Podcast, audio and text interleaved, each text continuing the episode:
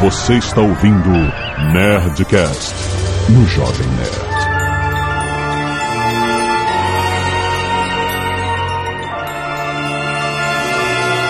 Landa, landa, landa, nerds! Aqui é Alexandre Antônio Jovem Nerd. Star Wars não é ficção científica. Aqui é Carlos Voltor e o fim está próximo. Aqui é Eduardo Spore, bem-vindo à Terra. Aqui é o Android e trabalharei mais ainda. Aqui é a Zagal. Eu já peço desculpas antecipadamente ao Harold. É. Ah, não, cara. não, não, não começa, não começa. É, é esse terrorismo. Ah, esse terrorismo aqui é foda. Eu não sei, mas normalmente quando o tema é esse, a gente acaba se desentendendo. É, Ah, muito bem, nerds! Estamos juntos mais uma vez com essa galera aqui para falar da história da ficção científica. Que eu adoro esse tema. Vamos conversar como é que nasceu a ficção científica, como é que ela se desmembrou em fantasia e etc. Como é que ela voltou a ser ficção científica depois, no meados do século XX. Esse gênero, cara, sofre, sofre tanto com autores horríveis e adaptações piores ainda para cinema, televisão, etc. O que que existe de valor na ficção científica e como é que isso começou? Depois do e-mail. Canelada.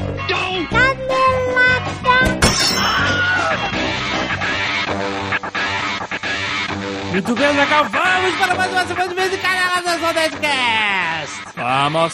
E Azagal, muitas novidades. Acabou a semana louca da Campus Party, estamos de volta. E podemos anunciar aqui, Azagal. É, porque se você só ouve o Nerdcast, você está por fora. Sim. Você está desatualizado. Isso. Porque o Jovem Nerd está de cara nova. Sim. E agora nós temos uma rede social, cara. Olha aí, a Skynet está aí, Azagal. Exatamente, inauguramos ela na semana da Campus Party, foi de propósito, escolhemos essa data especificamente para marcar, Sim. para ser um grande evento, certo? Aham, aham. E tá aí, cara, tá aí, cheia de bugs pra gente consertar. então, a, a rede tá fechada, é a versão Lambda. Sim. Tá fechada apenas as pessoas que fizeram pré-cadastro no ano passado, para que a gente possa realmente caçar os megabugs em um ambiente controlado, certo? Nós temos vários Lambda Testers que estão mandando muito bem, cara. Assim, caras mandam realmente relatórios inacreditáveis. Mas então, olha, a gente tá rodando aí um pacote de correções já, então, nessa sexta, então, durante o dia, testa aí pra você ver como é que tá e tal. E se tiver qualquer outra coisa que você note, você pode mandar para bugreport.jovemnerd.com.br Chega lá na galera que tá cuidando disso, correndo atrás de matar todos os bugs. E os nossos queridos amigos da VirtualNet, que são responsáveis pelo nascimento Exato. da Skynerd, Naka, Alisson, Guilherme, Johnny Ken e nosso querido Bonfim de Voz Grossa. Todos ralando pra caralho pra Skynerd acontecer. E agradecemos ao, a galera, aos Lambda Testers que estão mandando ver. E odiamos os mimizentos, né? Mas A gente tinha que criar um badge de mimizento. você vai... Que a galera que tá mandando bug report, o cara tá ganhando um, um badge de Bug Reporter. bug reporter, Sim. né? É. Então o cara que só diz já fica uma merda, tinha que ganhar um badge de eu sou mimizento. Mimizento. É, quando é que vai abrir pro público geral? O mais cedo possível, correndo atrás disso, porque o que a gente mais quer é fazer isso, mesmo porque as pessoas estão perguntando por que, que vocês não integram os comentários do site Jovem Nerd com a Skynet. Sim, essa foi a primeira ideia, ter isso integrado. É, na verdade, a ideia da Skynerd é uma integração maior com o blog. Você Exato. poder fazer um post, por exemplo, de um conteúdo relacionado ao Nerdcast passado e já poder dizer, ó, esse post tem relação com esse Nerdcast e quando você entrar na página do Nerdcast, as pessoas vão ver aquele conteúdo relacionado. Exato. É, a gente não pode abrir os não pode fazer a integração dos comentários porque como a rede está fechada só aos Lambda Testers, né? Se a gente fizesse agora, quem não tem o pré-cadastro não vai poder comentar no site. Então tá separado de propósito por enquanto. certo? Outra coisa que tá pra entrar a qualquer momento é o Nerd Track, que agora faz parte do Jovem Nerd. Sim, sim, é verdade. Você vai poder colocar as melhores frases é, e músicas e tudo que você é, observou de legal no Nerdcast na- no próprio post do Nerdcast. Isso, antes era uma iniciativa de um fã, a gente comprou a iniciativa dele. Aham. E agora ela faz parte do nosso site, assim como os matadores de robôs gigantes. Aê, exatamente. Agora no Jovem Nerd toda terça e quinta. com Nós não conteúdo. compramos os Matando Robôs Gigantes, Sim, né? verdade. É bom deixar bem claro, eles vieram de livre e espontânea pressão pro Jovem Nerd. e agora o conteúdo deles está mesclado com o nosso. Exatamente. Então são matadores de nerds gigantes? N- não, não. Isso pode ser visto de uma forma negativa. Não, não, são continuam matando robôs gigantes. Mas olha, galera fã do, E- do MRG, a mudança não está sendo traumática, eles continuam por enquanto postando no site é, original, é, mesmo porque a galera pediu, cadê os as respostas no comentário? Você poder é, responder um comentário, né? Isso vai ter também, não se preocupem. Então, e o feed a gente ainda vai acertar, tararel, então não se preocupe Essa porra de feed é uma maldição, cara. Não custa nada você entrar no site do cara. então é isso aí. Então as coisas estão se integrando aos pouquinhos e. Mas, bom, eles estão aqui toda terça e toda quinta. Certo? Muito bom, certo? E novidade da Net Store Zagal, temos uma nova camisa. A camisa Don't Panic Don't Panic! vem na sua versão black Exato, em letras garrafais e amigáveis. e amigáveis. Malha preta ficou animal. Você que já gostava da Don't Panic com a malha branca. Isso. Vai achar foda a da malha preta. Você que tem mimimi com a malha branca vai gostar mais ainda da malha preta, como eu que não gosto muito de usar branco. Exato. E tem reposições também da Back to the Future, que foi um mega sucesso Olha aí! Natal. Tá de volta, Zagal. E a Sou Motoqueiro, porra!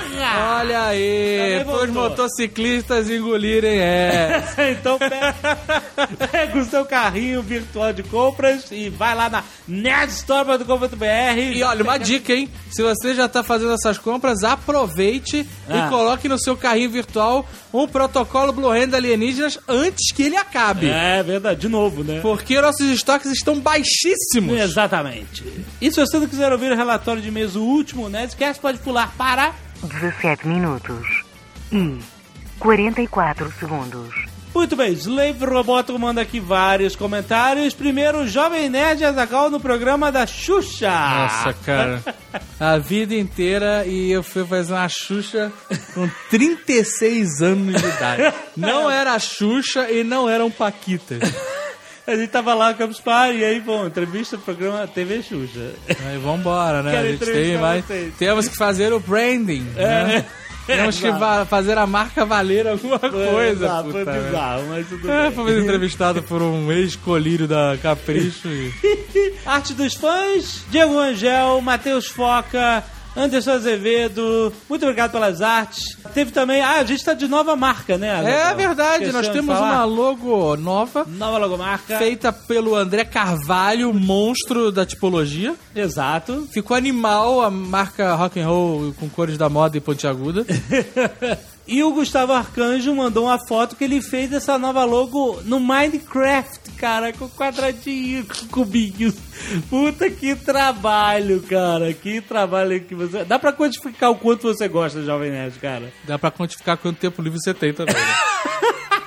Temos mais ilustras do Alex Rodrigues. Cara, agora fica carioca que se chama Alex. Alex. Do Renato Guimarães Ribeiro. Do Atila Santos. Do Marcel Maia. E finalmente do Rubens César. Muito obrigado. Isso é muito carinho a gente receber essas ilustrações. Muito obrigado. Vai estar tudo também lá no Facebook.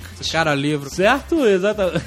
Primeiro e-mail, Alexandre Silva Parmindo, 22 anos, estudante de ciência da computação, presidente prudente de São Paulo. Estou escrevendo hoje apenas para comentar sobre as demo parties citadas pelo Paco no início do programa passado. Em específico, uma que ocorreu recentemente em São Paulo. Chama-se a Art Engine. Tem links aí pra você ver. Ocorreu nos dias 4 e 5 de fevereiro. Foi a primeira demo party após 15 anos de inexistência no Brasil. O maior propósito do evento é reconsolidar esta forma de arte barra cultura digital no nosso país. Sei que parte dos ouvintes são desenvolvedores de software, analistas de sistemas, geeks, malucos por esse tipo de evento, que é infelizmente esporádico no nosso país. Mas achei que seria interessante uma apresentação, pois muito provavelmente haverá próximas edições. Aí, tem links aí pra você ver. Veja quando é a próxima edição, leve seus disquetes.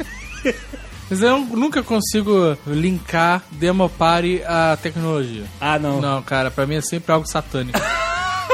É, Festa do capeta. Luzinha vermelha, infernal. Porra, luzinha vermelha é o mais light da festinha que eu imagino, cara. Ah, aquele filme. Espelho de carne pra baixo, cara.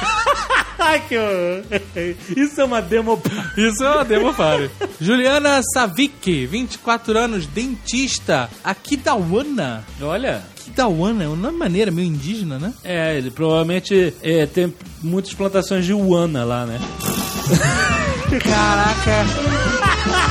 Eu acho que é a primeira vez que a gente tem trapalhões na leitura de e-mails, cara.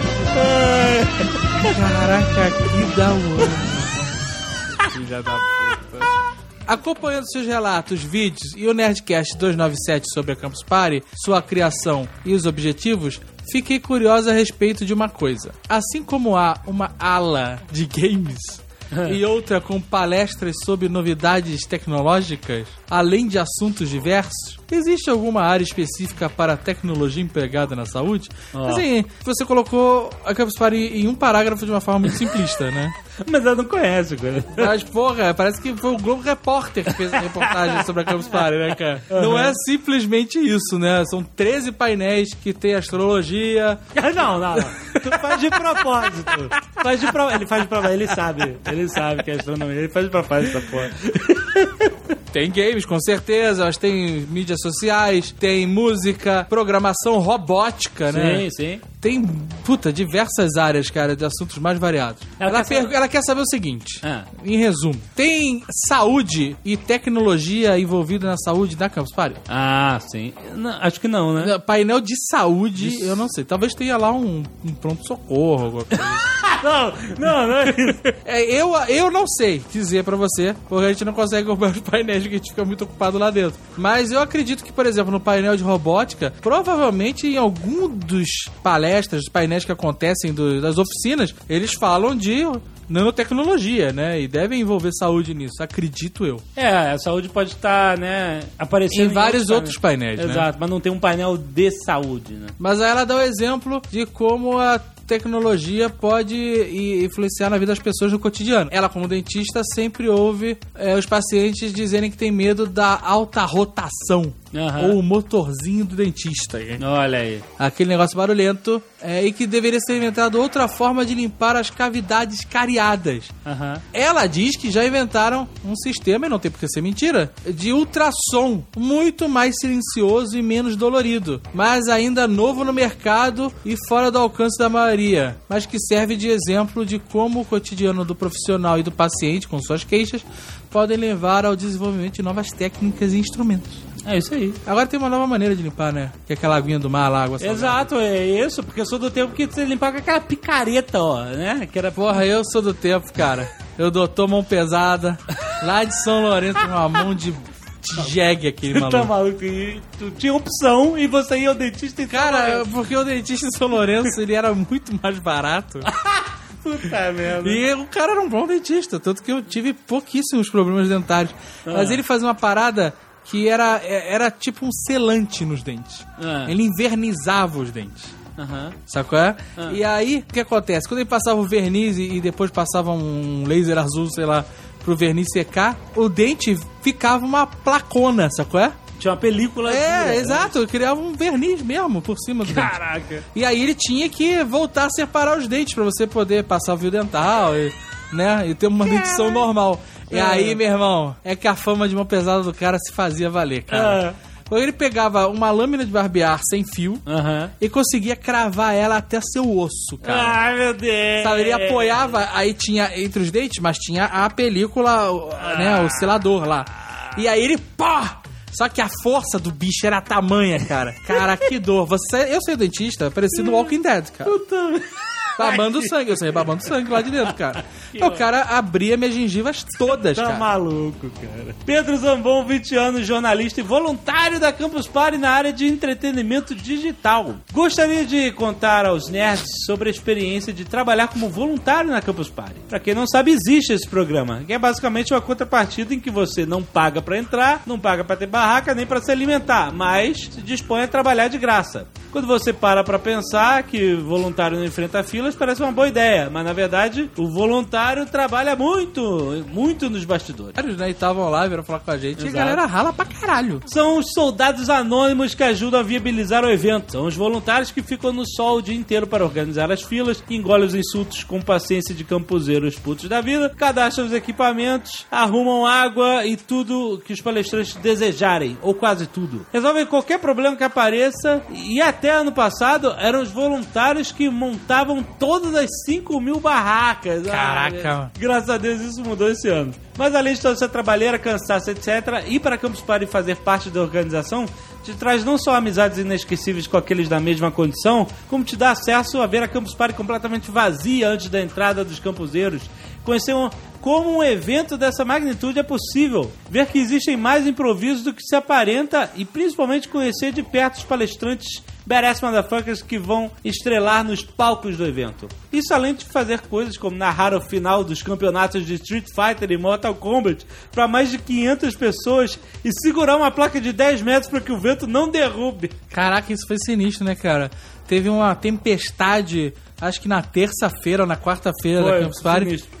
E, puta, chuva, trovão, relâmpago, vento animal, cara. A natureza se voltando contra São Paulo, né? É, exatamente. E tinha uma lona, uma, uma lona de tecido que eles usavam pra dividir o ambiente e tal. E o vento era tamanho que essa porra começou a arrebentar, né? Aham. Então a gente tava lá olhando e de repente, tum, tum, tum, começou a soltar várias pontas, sabe?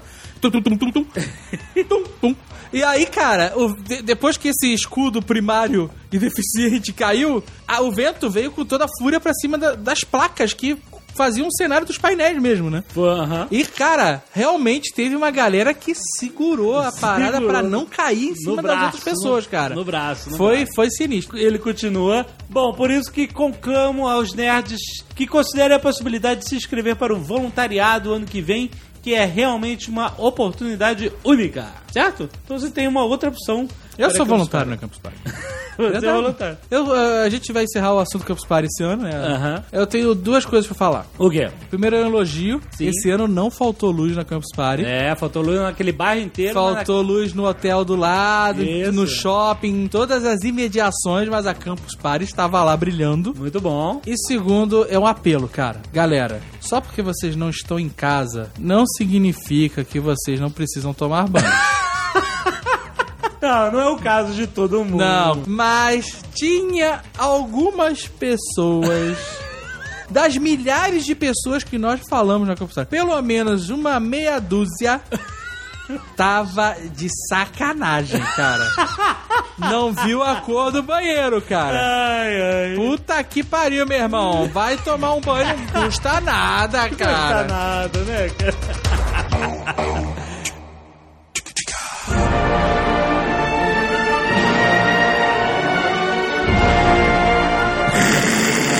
Harold. Puta que pariu. Isso que é o meu nome? tá bom. Android, Android. Ah, ainda mais nesse Nerdcast, não pode falar o nome dele, né? É verdade. É, fica. É, é deselegante, né?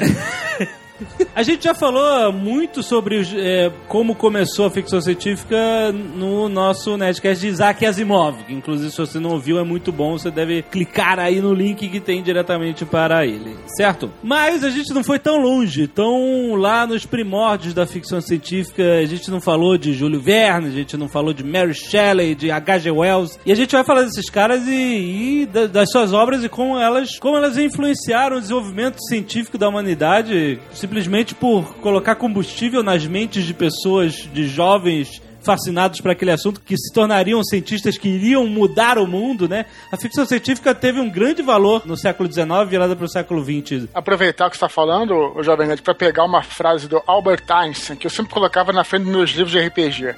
Que ele falava: é, a imaginação é mais importante que o conhecimento. Sim. Porque é a partir da imaginação que você vai você parte de uma premissa, imagina alguma coisa, né? E a- aí você vai. E muitas coisas surgiram da, da ficção científica. É, eu não sei se foi ele, mas ah, não foi o Arthur C. Clarke, me corrijam se eu estiver errado, que foi que inventou o conceito de satélites. Antes de satélites existirem, né? e Isso aí depois mesmo. que isso veio. Então muita coisa veio da imaginação e passou pra realidade. Então a capacidade de imaginar é muito importante aí, né? Por isso que acho legal esse Nerdcast. Por incrível que pareça, cara, tem muita gente que a gente coloca lá a base da ficção científica justamente nesses autores que a gente mencionou. Júlio Verne, H.G. Wells, a galera começou no século XIX porque era uma época de grande desenvolvimento da ciência, né? E popularização da ciência. É o início Ah, não da foi- Revolução Industrial, não é foi- o início das coisas. A gente pode até dizer que foi, assim, é- é- eu sei que é polêmico falar isso, mas foi até um pouco o nascimento da verdadeira ciência no século XIX, né?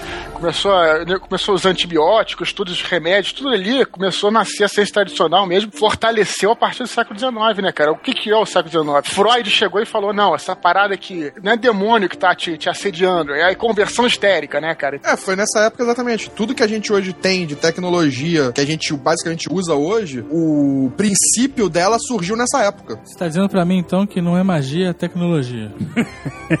É, isso que você falou é maneiríssimo, Azagal, porque realmente o que você tinha antes disso, como você não tinha uma, uma, uma explicação científica para a maioria das coisas, né, cara? O que você tinha isso antes era ciência, era fantasia, né? Eram as histórias, contos de fada, era e tudo, e tudo que existia antes, né, cara? Então, a partir do nascimento da ciência, por isso que até é legal a gente falar de etimologia de ficção científica. O que que é ficção científica? A ficção científica nada mais é do que uma ficção, uma história de ficção, só que ela se baseia em conceitos científicos, né, cara? Você tem, por exemplo, é, vocês fizeram um Nerdcast aí sobre a Guerra dos Tronos, né, cara? E tem uma coisa bem interessante, né, na, na parada que, é, não vou dizer inovadora, mas diferencia, que é aquela história do planeta, ela- ele, ele explica é, o, o ciclo das estações, né, é através da- do movimento dos planetas. Isso, no mundo de fantasia, o cara ia inventar um negócio de deuses e tal, né? Então, como ele é um cara que veio da ficção científica, ele tem essa, essa ideia científica. Então, é, é isso, basicamente, né? O homem começou a- moldar a natureza de uma maneira que nunca antes ele tinha conseguido, né? Com a Revolução Industrial, como foi como as- as- a- o descobrimento da psicanálise, né? É, meu Deus, é, existe toda uma gama de conhecimento novo que explodiu, principalmente, primeiramente na Inglaterra, né? E depois começou a se- espalhar pelo mundo. Então, realmente era um berço para novas ideias e, e- e o homem agora se tornando o centro do universo, né? Podendo fazer qualquer coisa que ele pudesse imaginar e construir. Nossa, isso era o berço, né? Da ficção científica. Tava, É, o solo já estava irrigado. Porque antes a gente, eles sabiam que as coisas aconteciam não sabiam como, né? Foi depois com a invenção do, teles- do- do microscópio e tal. Sabe que eu tava escutando no Nerdcast de, é, de epidemias, né? Eu me lembrei de uma parada maneira que uma vez eu li um livro chamado Taipan. Esse livro se passa na China, no início do século XIX, 1800 1808, 1810, por aí. E aí é a história do marinheiro, né, cara? E o marinheiro inglês. Aí ele vai ensinar o filho dele a ser marinheiro e tal. Ele fala só: a primeira coisa que você tem que aprender: você nunca pode beber água. Tem que sempre beber chá. Por quê? Não, não sei, cara. Só, só, bebe, é, só bebe chá. Nunca bebe água que todo mundo que bebeu água morreu e quem bebe chá sempre ficou vivo. Quer dizer, por que isso? Porque quando você faz o chá, você esquenta a água. Você mata os micróbios, os- é, as coisas nocivas da água. Os caras não sabiam por quê, mas sabiam que existia. E foi a partir daí que as pessoas começaram a entender o porquê dessas coisas todas, né? Então por isso que eu falei aqui, século XIX, início do boom da ciência. Não que ela não existisse antes, né? Bom lembrar que os europeus tinham esse mesmo ditado, só que era com a birita. É, exatamente, também. Nunca O beba álcool- água.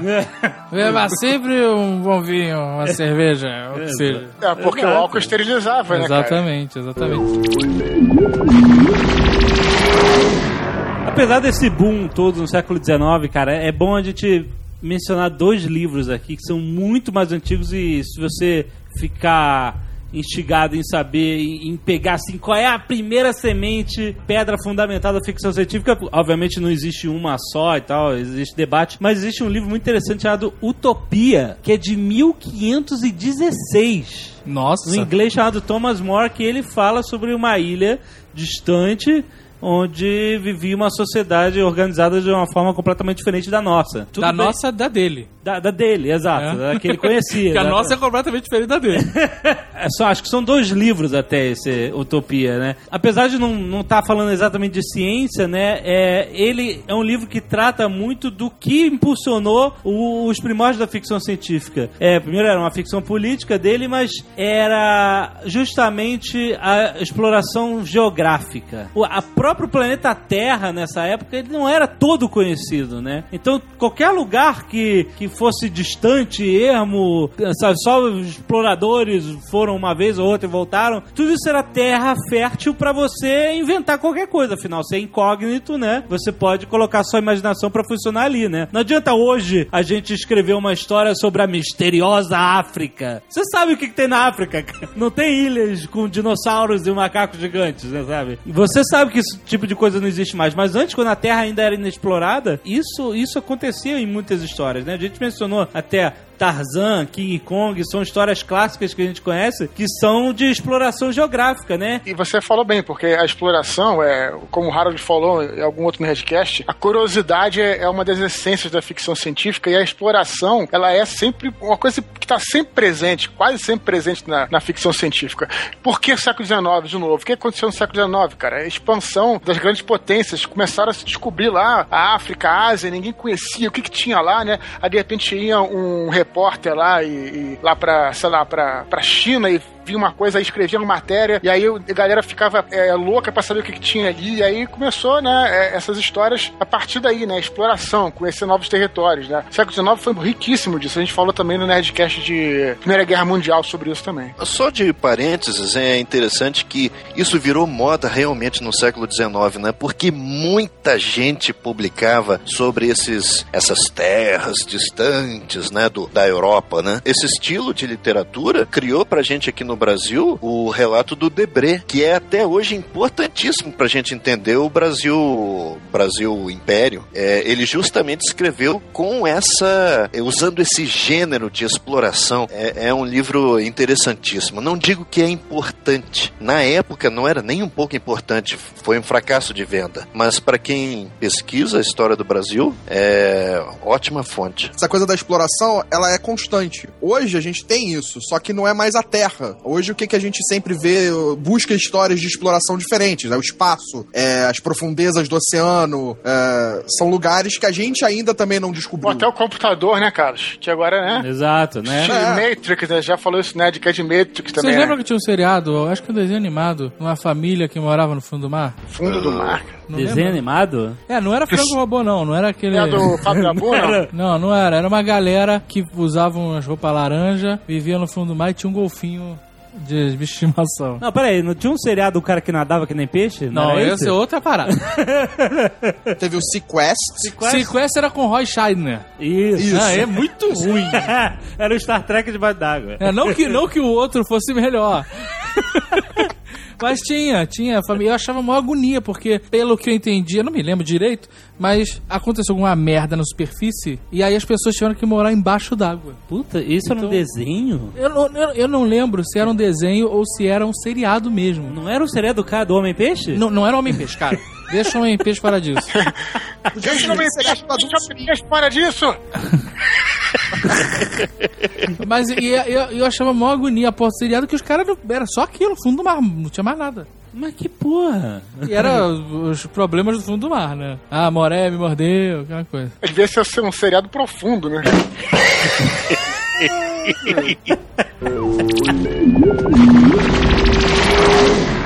Quando você pôde, é, você pôde vislumbrar que os estrelas eram algo, entre aspas, palpável, né? Você poderia chegar lá. Né? De certa forma. Sim. Né, Que não era algo mágico, místico, mas sim algo acessível. Acessível, entenda como quiser. É, Sim. ela passa a ser, né, fruto de campo pra história, né? Assim como o fundo do mar, né? É, exatamente. Você consegue identificar que a estrela, na verdade, que o Sol é uma estrela e que aquilo a pontinho lá na puta que pariu também é uma estrela. Exato. Aí tu Sim. fala, pô, dá pra então fazer uma historinha do cara viajando pra lá e tal. Não, é melhor. Eu- E quando você notou que essas estrelas mais brilhantes que se movem é, independente das outras estrelas no céu eram mundos. Eram outros mundos, sabe? Era Júpiter, Saturno, Vênus, esses, esses planetas que a gente vê a olho nu da Terra, Marte também, entendeu? Não, e melhor ainda, quando você vê que uma estrela amarela fica vermelha e depois ela explode e só um bebê sobrevive.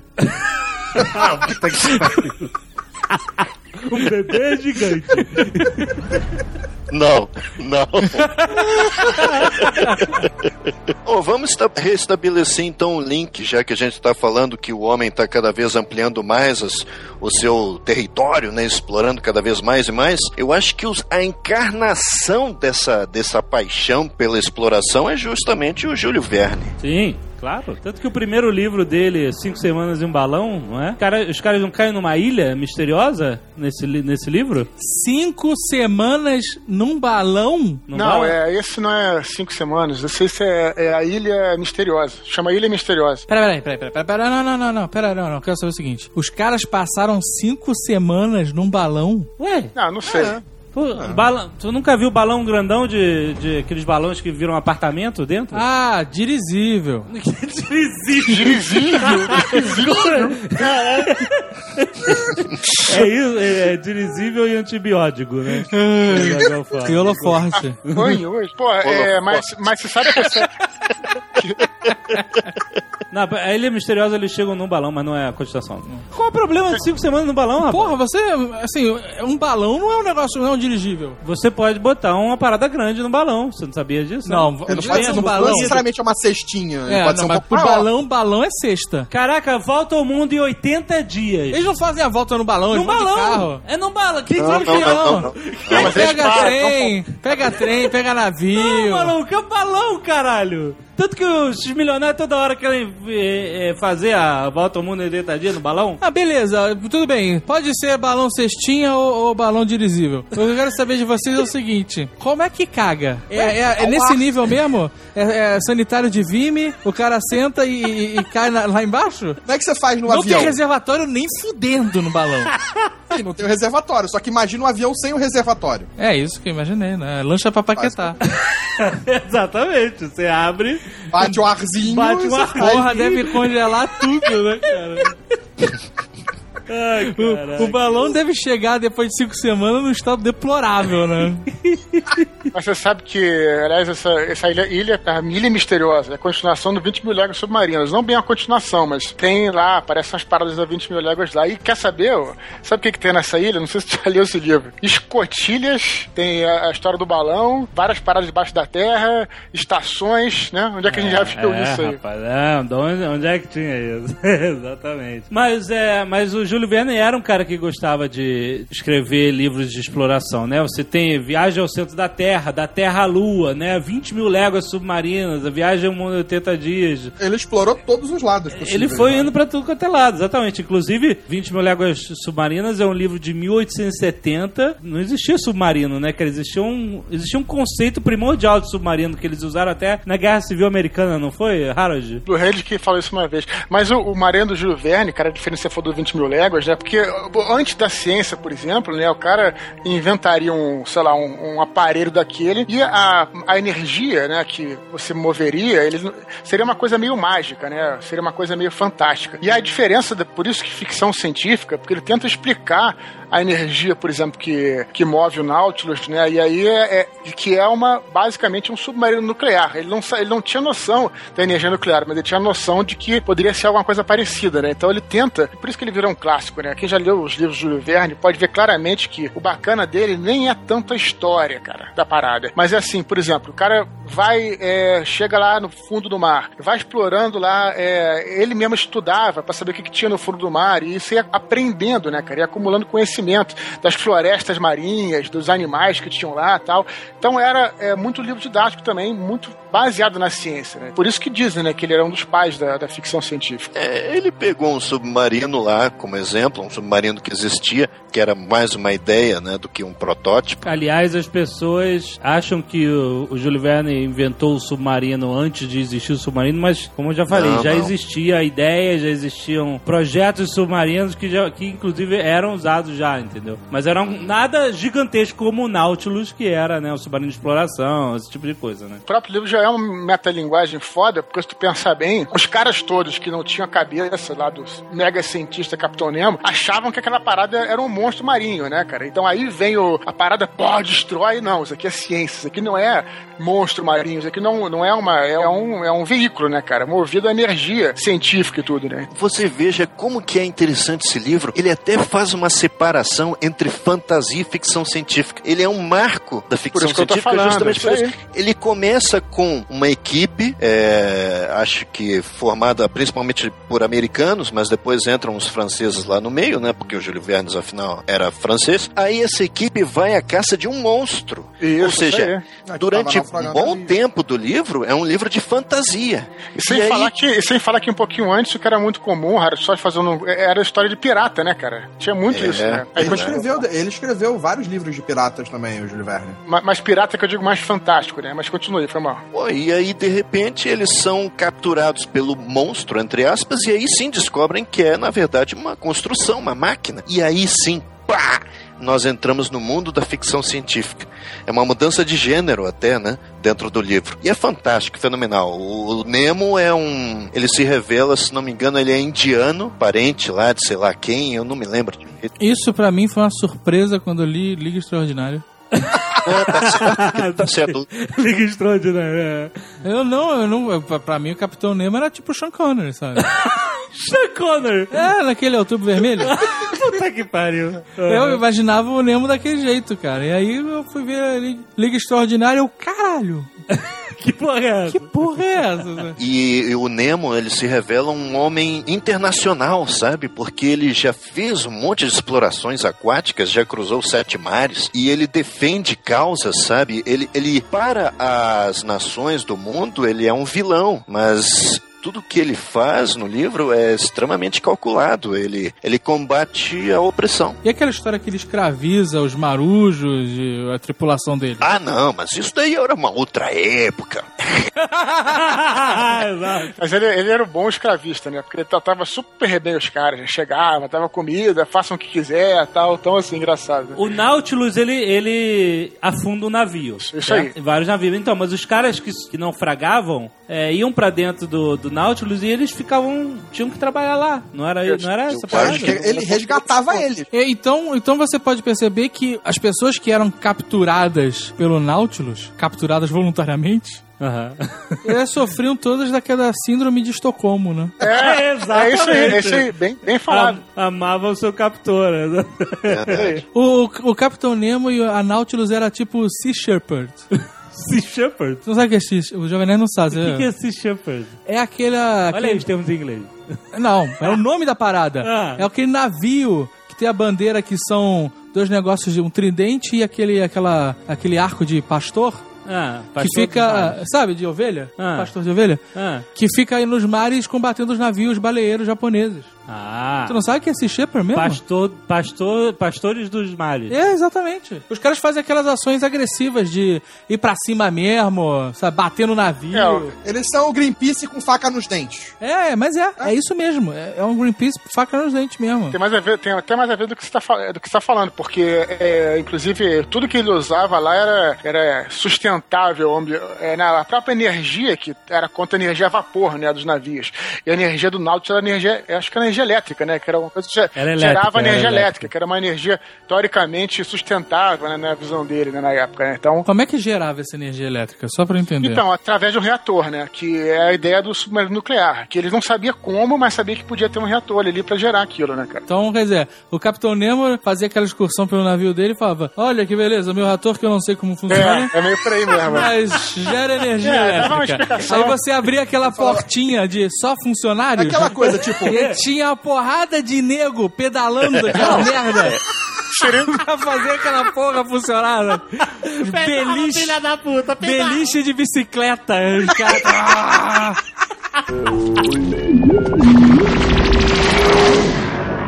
Eletricidade era a resposta para qualquer coisa naquela época.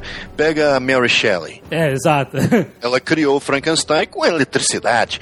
Tinha uma moda, tinha uma ciência da moda, uma pseudociência, o galvanismo. Isso. É, justamente o pessoal ele- eletrocutava a perna de rã e aí o troço se movia, né? Esse cara- Galvanismo? É, esse cara Luigi Galvani, italiano, ele descobriu a bioeletricidade. Assim, fazendo uma expe- experiência com, com sapo e o cacete. Esse cara é o pai do aço galvanizado? Exatamente, cara. Aço galvanizado? Existe É, isso? existe. Sério? Tô falando, cara. Onde é que você sabe esse termo, aço galvanizado? É porque eu sou uma pessoa que não fico no mundinho. Eu vivo no mundo inteiro. Parece! Até parece. Eu posso conversar sobre qualquer assunto, Ah, aham. inclusive aço galvanizado. Ah, é? O que, que é um aço galvanizado? É um aço que sofre um tratamento Elétrico. elétrico para mudar suas características de oxidação. É mesmo? Caraca, eu tô impressionado, cara. Muito bem. Ele não tá com a Wikipedia aberta. Não aqui. tô, não tô. Joelé tá aqui, te deixa buia. E aí descobriu-se que quando você estimula um, um tecido muscular com eletricidade, ele responde, né? Ele se contrai o cacete e tal. E o sobrinho desse cara, o sobrinho do Galvani, ele fez umas demonstrações públicas que ele pegava a cabeça de condenado lá e, e ele, ele passava corrente elétrica na cabeça e, e os músculos se retorciam, fazia careta, blá, blá, não sei o quê. E, sabe, era um freak show do caralho essa porra, né? Cabeça, só a cabeça do cara? Não, começou assim, né? E aí depois nego começou a fazer demonstrações com um corpo inteiro, né? E é o que eles chamavam de é, reanimação galvânica. Que eram esses caras que venham ver, venham ver o morto se mover, é, ser reanimado. E aí os caras passam- Caralho, é- é- essa idade era realmente uma época fascinante. Não, cara, se você pensar bem, essa exposição que tá aí circulando pelo mundo de cadáveres que foram abertos e fizeram estudo de anatomia em cima deles, eu acho tão medonho quanto isso, cara. É verdade. E hoje em dia todo mundo É. adora ver cadáver. É a mesma, é o mesmo Mas nessa. É, tudo como se escreve, tudo época. assessoria de imprensa, meu amigo. É Tudo assessoria de imprensa. Não, mas eu fui, eu fui nessa exposição que o Harold tá falando do, do- dos corpos preservados e tal. Eu, eu também fui, só que achei que o movimento meio morto lá. Caceta, cara. Hoje ele tá atacado mesmo. E é, realmente, se você, se você parar pra pensar, é a mesma merda, né? As pessoas pagando pra ver os mortos. É, é, é. é O isso ser aí. humano é nojento. Tava rolando, isso era uma novidade, isso era uma ciência inexplorada e perguntavam-se, será que é possível aprimorar esse estudo e realmente trazer um morto de volta, né? Ressuscitar uma pessoa através da eletricidade e, e isso foi a centelha que a Mary Shelley usou pra ir um, um além, um pouco além. Sim, é possível, eu vou fazer uma história sobre isso, né? É, o conceito era científico, por isso que o monstro de Frankenstein, lembrando que Frankenstein é o nome do cientista, É, o- doutor A Frankenstein, criatura chama-se O Monstro. o monstro, exatamente. Ela conheceu a família Frankenstein. Ela é uma família. Existia a família Frankenstein na época. Isso. Né? Mary a Shelley família tá- conheceu Que eles. era inimiga Ah. dela. A família tava muito desarticulada, tava em pedaços já.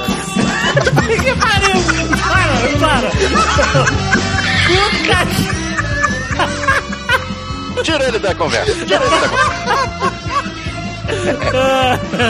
Filha da puta. Mas eu não sabia, eu não sabia que a família Frankenstein existia. Existia? Porra, e odeia a Mary Shelley. Odeia. Porra, ela transformou a família num maluco do. Exato, nem sei Criou- como é que ficou de questão de direitos autorais essa porra. Mas, tem, assim, eu, eu sei que não é. O pessoal não ficou muito feliz com essa história, não, cara. Olha só. Ela é. devia ter alguma pinimba com a família Frankenstein. Então, a- aí é, quer dizer, foi o que Mas ela. que, que filha da puta, né, cara? Ué, ela fez uma difamação tá. pública. Essa, essa coisa que, ele- que o Jovem Nerd falou aí, do- dos testes, eu não sei se algum membro da família Frankenstein fazia esse tipo de teste. Algum Era- membro da família tu falar assim, meio. Ai, caraca. É, a gente não sabe se algum, algum integrante da família um Frankenstein indivíduo, um indivíduo, né? fazia testes com eletricidade ou se ele era só um necrófilo, filha da puta, né, cara? Nossa. Ai, puta que pariu. Mas é isso, né? Ela foi um pouco além e criou lá a história do Victor Frankenstein que construiu a sua criatura e deu vida, né? Ressuscitou a criatura com essa com esses métodos lá galvânicos, né? Que esse era um conceito científico, tá rolando na, na época, ela pegou, por isso que o Frankenstein é considerado uma história de ficção científica, né? Você tem uma base científica pra criar uma história fantástica. Se você for pensar bem, tu pega mais ou menos como ela descreve as máquinas, as coisas da eletricidade. Será que isso não inspirou Tesla, por exemplo, a fazer os testes dele de eletricidade? Que ele faz isso 50 anos depois do romance. Sim, a gente pode ficar especulando sobre qualquer coisa, se a gente quiser. É, não. a gente, inclusive, pode falar, será que isso não motivou o Dr. Brown a 1950 a usar o raio que cai... Não, não, quem motivou o Dr. Brown foi o Júlio Verne. Não, Talvez tenha motivado o Júlio Verne, quem sabe? É claro que as histórias de ficção científica tiveram impacto em, em grandes inventores da humanidade. A gente não sabe no caso do Tesla, mas isso de fato aconteceu com o programa espacial, etc. Até Star Trek foi base de inspiração para metade do- do- dos engenheiros da NASA hoje em dia, né, cara? Deu no que deu, né? Deu o que deu o quê, cara? Acabou Os o caras programa conseguiram. espacial. Acabou. Não tem mais seriado da NASA agora. Não, o que? Você tá falando do ano espacial? É. Mas esse problema é de dinheiro, não é de ciência. Cacete. Ó, veja, a ponte da Enterprise, ela foi considerada pelos militares norte-americanos, se não me engano, como uma divisão perfeita, um design perfeito de comando e algo feito para TV. Ah, peraí. Como assim? A coisa do timoneiro fica aqui, o armeiro fica colar, o capitão fica no centro. Eles acharam aquela disposição da ponte de comando, taticamente falando, eficiente. Eles reproduziram isso em alguma. É o que eu ia perguntar. Ah, Ah, duvido muito, né, cara? Duvido muito. Olha é, que essa é a melhor disposição, mas vamos deixar como tá. É, tipo. Vamos só botar umas alças no teto pra quando sacudir a sala, o pessoal Ah. pode se segurar. Você acha que não surgiu de alguma entrevista com alguém falando Ah, legal, o cara mandou bem, ele é civil, não entende nada disso e conseguiu imaginar bem o negócio, mas não é assim que a gente faz? A minha história tem muito mais graça do que a sua. a minha versão é muito mais divertida. Com certeza.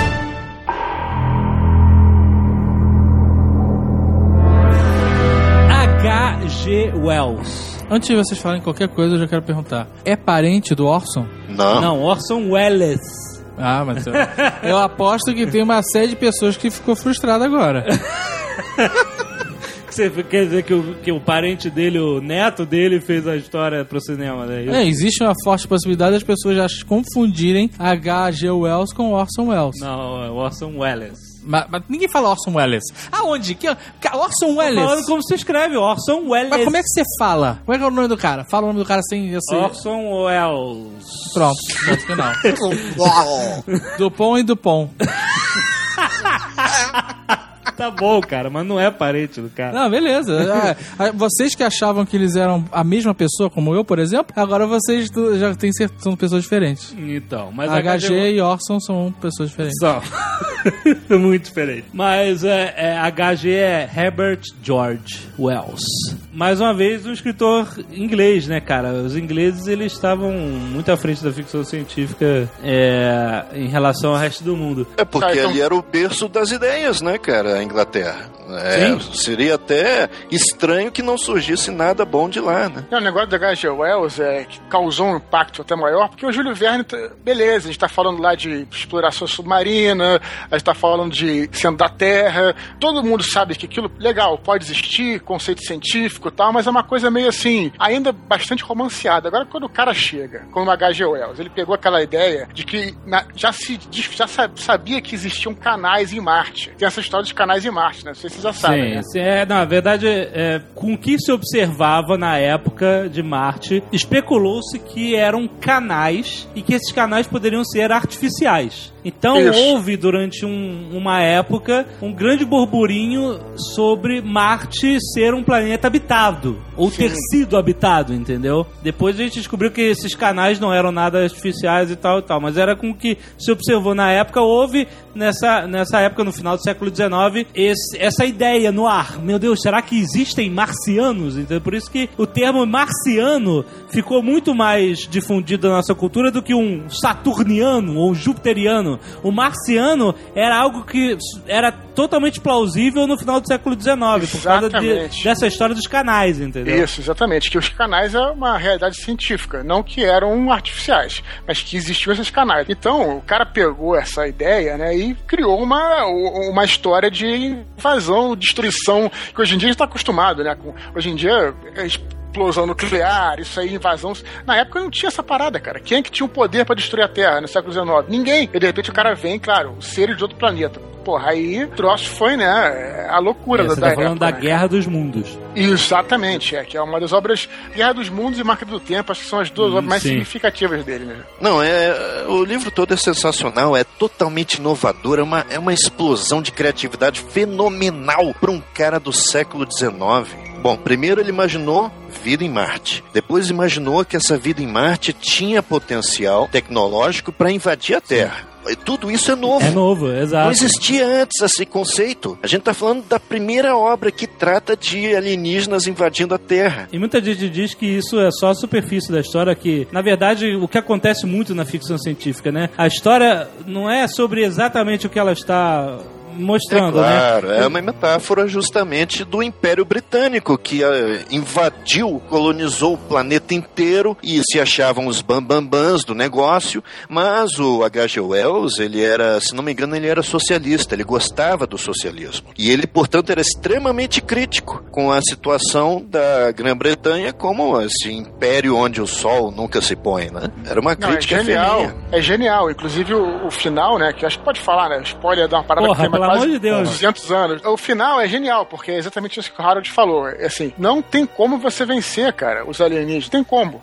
E aí, o que que mata os alienígenas? São eles mesmos, né? Quer dizer, eles ficam expostos aos micróbios lá, às doenças da Terra e morrem. Ou seja, o próprio, né, com a expansão, o próprio Império Britânico, o próprio imperialismo ia acabar se destruindo. Foi o que aconteceu logo depois da Primeira Guerra Mundial, né, cara? Engraçado. Mas não tem como, né, você ir contra eles. Eles vão acabar se, se desmantelando é, a qualquer hora, né, cara? É muito, muito foda. Eu acho que ele trata até um pouco de humildade, né? Porque o homem podia fazer qualquer coisa, mas ele se torna um merda durante o livro todo. E no final ele vê que é mais merda ainda.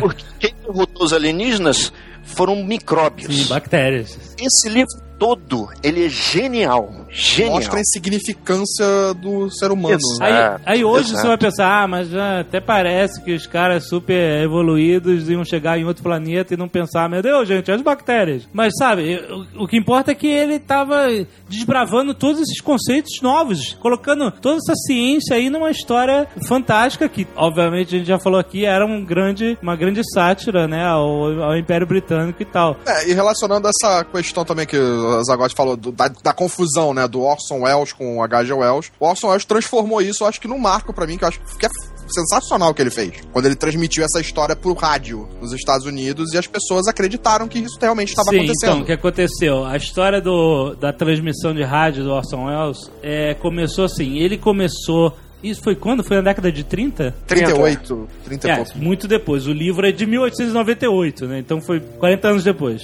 Ele tinha um programa de atrações, hum, musical, alguma coisa do gênero. Mas o que acontecia? Havia um combate entre as emissoras de rádio e o programa dele começava um pouco antes do programa líder daquele horário. Então, toda vez que o programa líder terminava, o pessoal girava lá, o dial, sei lá o que, e aí entravam no programa do Orson Welles. O que que ele fez? Ele contou com isso. Eu acho que ele Ah, contou. não sei, né, cara?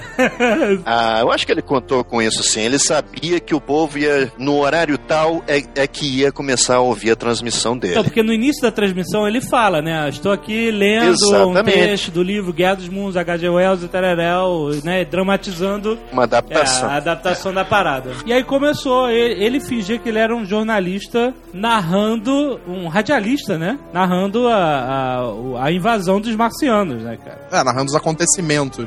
E aí quando acabou o programa lá, que era o líder, e a galera virou pro programa do Orson Welles, tava o cara gritando. There's a jet of flame springing from the mirror and it leaps right at the advancing men. It strikes them head on. Lord, they're turning into flames. Now the whole field's caught up by the woods, the barns, the, the gas tanks, tanks of the automobiles spreading everywhere. It's coming this way now, about 20 yards to my right. Ladies and gentlemen, due to circumstances beyond our control, we are unable to continue the broadcast from Grover's Mill. Evidently, there's some difficulty with our field transmission. É como se ligasse o jornal, jornal Nacional e tivesse o Bonner lá. É, tá descendo aqui um disco voador, caramba, né? É, exato, né, cara? Basicamente. Obviamente, não foi, não foi assim, todo mundo entrou em pânico. Teve uma galera considerável, pelo menos eles, eles acham que é mais de um milhão de pessoas. Já é um, já é um bicho cagado, né? Ligaram pra polícia, ligaram pra bombeiros, saíram armados na rua, dando tiro pro céu. Teve testemunho de gente que viu, que viu, viu os disparadores, viu? Viu tudo, viu? Entendeu? E aí pra você ver o que que acontece, né, com a histeria em massa, né, cara? O que aconteceu. E aí depois a- o Orson Welles pediu desculpa e não queria causar essa merda toda. Pô, ele teve que responder, eu acho que é o Congresso.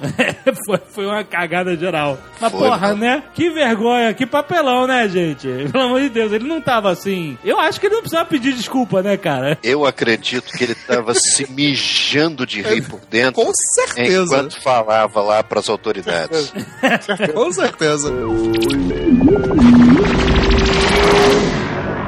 Tem a máquina do tempo também, né? Que é considerada a primeira da, também do H.G. Wells, né? Do século, no século XIX, considerada a primeira história aí de, de máquina do- de, de viagem no tempo, né, cara? Ele já tinha um pouco eu- conceito, mas é considerada a primeira obra. Não, e é- eu achei bem inteligente o modo como ele tratou a coisa da viagem no tempo, que ele não tentou se faz- é, adivinhar o futuro, por levar pra 50, 100, nem mil anos à frente, ele leva pra 800 mil anos no futuro. né? Ele foge completamente de uma visão próxima de que poderia, de, de como o futuro seria, né? Ele trabalha com o imaginário total. É, né? Pode ser qualquer coisa. Eu vi esse filme quando eu era criança, é, não o novo, né? Mas o antigo da década de 60, 70. E, não- cara, eu não tinha visto nem ainda De Volta pro Futuro. Cara, adorei, eu fiquei maluco, cara. É tosco. Tipo, o filme não passa na regra, dos 15 anos.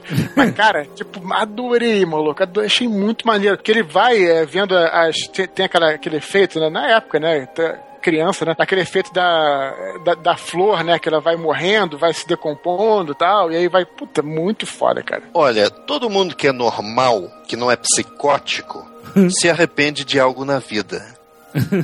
Tá? Só o psicótico é que não se arrepende. Então, se você fala isso e fala inflando o peito, saiba que você é um doente mental. Posto dessa forma, As pessoas normais, as pessoas normais, às vezes, em alguns momentos, gostariam de voltar no tempo. É um grande desejo nosso, né? Sim. De voltar no tempo e corrigir alguma coisa, ou de rever alguma coisa. Era um grande sonho, mano. Até hoje é, né? Mas o, o H.G. Wells, o que, que ele fez? Ele colocou esse sonho numa máquina. E foi ele o primeiro a fazer isso. Sim. E, puxa vida, e esse sonho se transforma num, num, num engenho humano e o cara viaja pelo tempo. Meu Deus, é uma catarse impressionante, né? É muito maneiro mesmo. Só que, no caso in- interessante, o inventor, que é o, é o próprio H.G. Wells, né? Se não me engano, o inventor é o próprio escritor. É. Ele não vai para o passado. Ele decide que não vai para o passado. Ele não tem nada para fazer no passado. Ele, vai, ele avança no tempo. Sim, essa é a curiosidade, né? É um psicótico, né? Então- se, se o, se o Harold tiver certo, o ditado muda, né? Vira, se arrependimento matasse, todo psicopata seria imortal. Exato.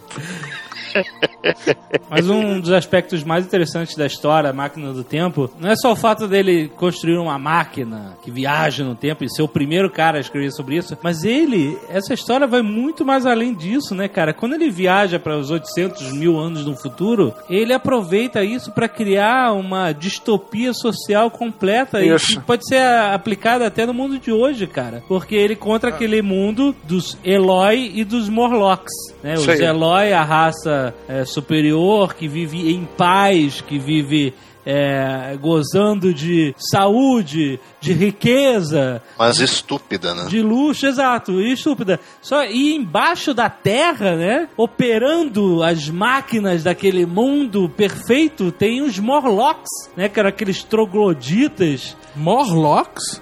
Sim, Morlocks. É, Morlock. exatamente. É daí que exatamente. vem o nome do Os vai- Morlocks vai- do X-Men. Vai explodir a cabeça do Azagal. Exato. Os Morlocks, os X-Men que viam no esgoto, era uma, É uma, referência. uma referência aos Morlocks. Olha aí, cara.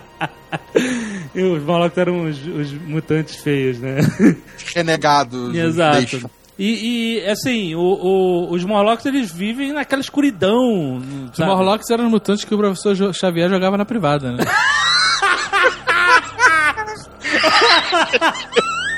Exatamente. A melhor definição, é. Era aquilo, eles não tinham o direito de, de viver na, na superfície, tinham que trabalhar pra felicidade dos outros. É, lembra dessa série nova é, nacional feita pro YouTube, 3%? Sim, É Sim, meio sim. isso, né?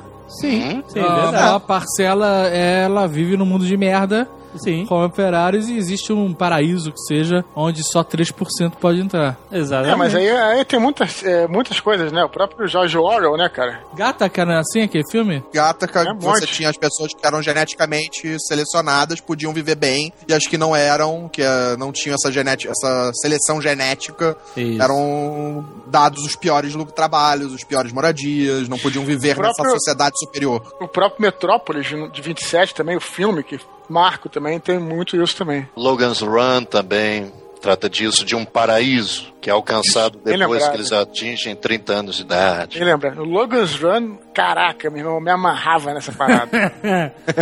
Fuga do século 23. Não, mas é, é impressionante como essa essa realidade que ele retrata, você vê ela no mundo. Cara, você sempre que tem um lugar. É estranho, o mundo de hoje parece que é feito assim, né, cara? Você tem um lugar De hoje não, de sempre. de sempre, né? Quando eu viajei para os Estados Unidos, en- engraçado, eu vi muito isso, porque o americano ele tem muitas facilidades na vida dele, a, a economia dele funciona, é, eles têm serviços, eles têm todo tipo de serviço, é- as coisas custam muito barato nos Estados Unidos, a energia deles é muito barata, tudo é muito barato. E você fica, né? E o americano, se você olhar para o americano, ele realmente, ah, eu moro no melhor, no melhor país do mundo porque é, eu tenho todas as facilidades que não existem no mundo inteiro, mas O cara não precisa cortar nem queijo nem presunto, né, Lu? é, tu vai. Vem Exatamente. cortado, e, né, fatiado e embalado individualmente, Cara, cara. tinha momentos que eu olhava e assim eu falava, cara, isso aqui e- é muito máquina do tempo, porque tem certos aspectos lá da, da- das facilidades da vida deles lá, aquele mundo Eloy, não que a sociedade americana seja perfeita e tal, mas é que essas facilidades, esses luxos que eles têm, quais são os Morlocks que existem por baixo, né? As invasões que existem americanas, expansionistas do mundo inteiro, controlando os países agora árabes que têm domínio de petróleo. A tal, China, né, cara? A China, né, é cara? a própria China, né, cara? Por que que o... A Índia, porra. Por, o, o- Telemarketing do mundo? verdade, cara. Então é, é interessante você ver como o cara, o cara conseguiu perceber isso e colocou nesse livro.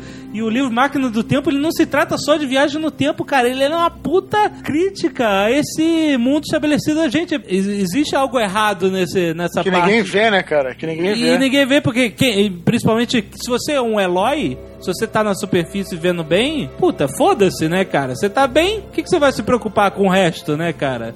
É, e o americano fala muito isso, ó, eu sou, os Estados Unidos é o melhor país do mundo. E a gente viu isso, cara. Pô, quando os militares chegam lá, nego abre as portas militares, passa na frente, nego aplaude pra caralho os militares e tal. Mas esse mundo tá sendo sustentado por muitos Morlocks, cara. É bizarro, cara. Uma realidade muito sinistra, cara. Eu não sou comunista. Não, mas é real, é real. É, quando acontece. H.G. Wells, A gente- ainda- ele ainda tem duas histórias, acho que também de grande sucesso, que eu acho que podem ser enquadradas em ficção científica, que é o Homem Invisível e a Ilha do Dr. Morro. Caraca, esse filme é foda. Qual? A Ilha do Dr. Marlon Brando? É. ele, ele é sinistro, cara. Ele é, uma, ele é angustiante esse porra desse filme. E, te- e a trilha sonora é muito foda e o filme tem uma identidade visual absurda. Não, eu vi sim. Eu, se- eu sempre me confundo esse filme com é, Sete Caras do Dr. Lau. Puta. Não, merda, cara, que isso? não, tá que delirando. isso. Pelo amor de Deus. Eu Viagem. me confundo sempre, cara. Mas a Ilha do Dr. Morro é um cara, o cientista maluco do Marlon Brando, comendo cheetos até explodir. Ela é similar ao filme, ou o filme, assim... É similar. Ah, o cara tinha a ilha e ele queria transformar animais em homens e fazia. Ele faz cirurgia. experimentos malditos, experimentos malditos, cara. É. Silly Experience. E eles discutem um monte de coisa nesse livro, né, cara? Principalmente ética, né, cara? Era o Dr. Mengele da, da ficção. E né, aí, e aí eu venho aqui falar do nosso querido Almodova, cara? Ah, que fez o filme A Pele que Habito, que é bizarro, mas que botando ele aqui agora, ele tem semelhanças e eu vou dizer influências da Ilha do Dr. Morro, cara. E agora você acaba de jogar um spoiler violento de um filme recente. Né? Eu fico muito feliz de saber isso, porque eu não, não tinha visto o filme ainda. Ah, mas ou você já viu ou você não vê, né, cara? Quem é que vai alugar o Modova? Ah, onde, Harold? Tu vai na locadora, favor, vê um Almodova. Eu vou assistir hoje. Na Android Land. né? Eu comprei, eu comprei 100 gramas de pata negra e a sangria. E hoje eu vou ouvir flamenco e depois assistir Almodova. Minha noite hispânica. Ou você vê no cinema, cara, vai e bota seu tênis verde, seu óculos quadrado e vai, ou whatever, né, cara? Não tem essa de Ó, você tá Almodóvar. dando a impressão que você não gosta, mas você gosta. Eu gosto de Almodóvar, eu fui ver o filme no cinema. E o filme é muito louco. E assim, eu não sei dizer se é bom ou ruim. Ele justamente fala de- desse, desse tema, sabe? De, de ética, essas porras. E aí o filme agora ganhou um ponto positivo Ah. pra mim. E a centopeia humana também? Nossa. Caraca, Nossa senhora. a centopeia humana, cara. Não! Pariu. Eu preciso, porque a dor, a dor fica na minha mente. Vocês têm que botar aí na internet. Não, não, não, não, não. o não. trailer Não, não, da não. Centopeia Humana 1. Não, porque... É, não. porque o 2 é, é absurdamente mais bizarro. Então vocês procurem a Centopeia e vejam Não, não, o não, trailer. procurem, não procurem. Avisado porque- que é no safe for work. Né? olha, olha É, só. não sei for life. Exatamente. Você- a vida de vocês vai, Vai mudar. É, é, um- mudar. é um turnover. É um é. divisor e não de tem águas. mais é volta. tipo- Não, vai ser- É o Muda divisor de tudo. água. As pessoas que viram Centopeia Humana e as pessoas que não viram Ah, Centopeia eu não Humana. vi Centopeia, eu vi só o trailer vi- e ele Exatamente, a gente viu só o trailer e a gente se sente violado. na merda, cara. Na Me merda. sinto na merda, cara. Exatamente. É, é, uma- é de uma. Caralho, cara, é uma escrotidão inacreditável, cara. Culpa do Matando Robô Gigante que botou na roda esse, esse filme aí. Passou pro Marco Gomes, passou pra todo mundo. E aí, bom, já tá avisado. Você não deve procurar Centopeia Humana no Google. Se a sua vida tá monótona e você quer mudar, sem dar um- uma guinada, como dizem por aí, de 360 graus na sua vida, Se você quer também esse filme, procura Centopeia Humana 2. Não, ó. Procura Necroromantics. Não tem volta, hein? Tamo é, é- é- caralho, cara, é, é, é foda, isso é terrível, é terrível. É terrível. Mas é terrível. Não, mas graças a Deus isso não é ficção científica. Não, senhor, senhor! Isso daí é um desarranjo de terror. É Mas diferente. tem ciência na história, tem um cientista louco. Puta merda. E, em teoria, é ficção, já que aquilo nunca poderia acontecer. Ai, meu Deus do céu. É, Na verdade, eles prezam em falar que medicamente é possível. Quem preza em falar? Quem? O produtor. Quem, óbvio, é. no Fantástico, doutor Sil- Drauzio Varela. Não, eu assisti Centopeia Humana, minha vida mudou, mas medicamente é possível. Parem de fumar. Ah, depois de você virar Centopeia Humana, com certeza você vai parar de fumar. você não vai ter muita opção. Puta que pariu.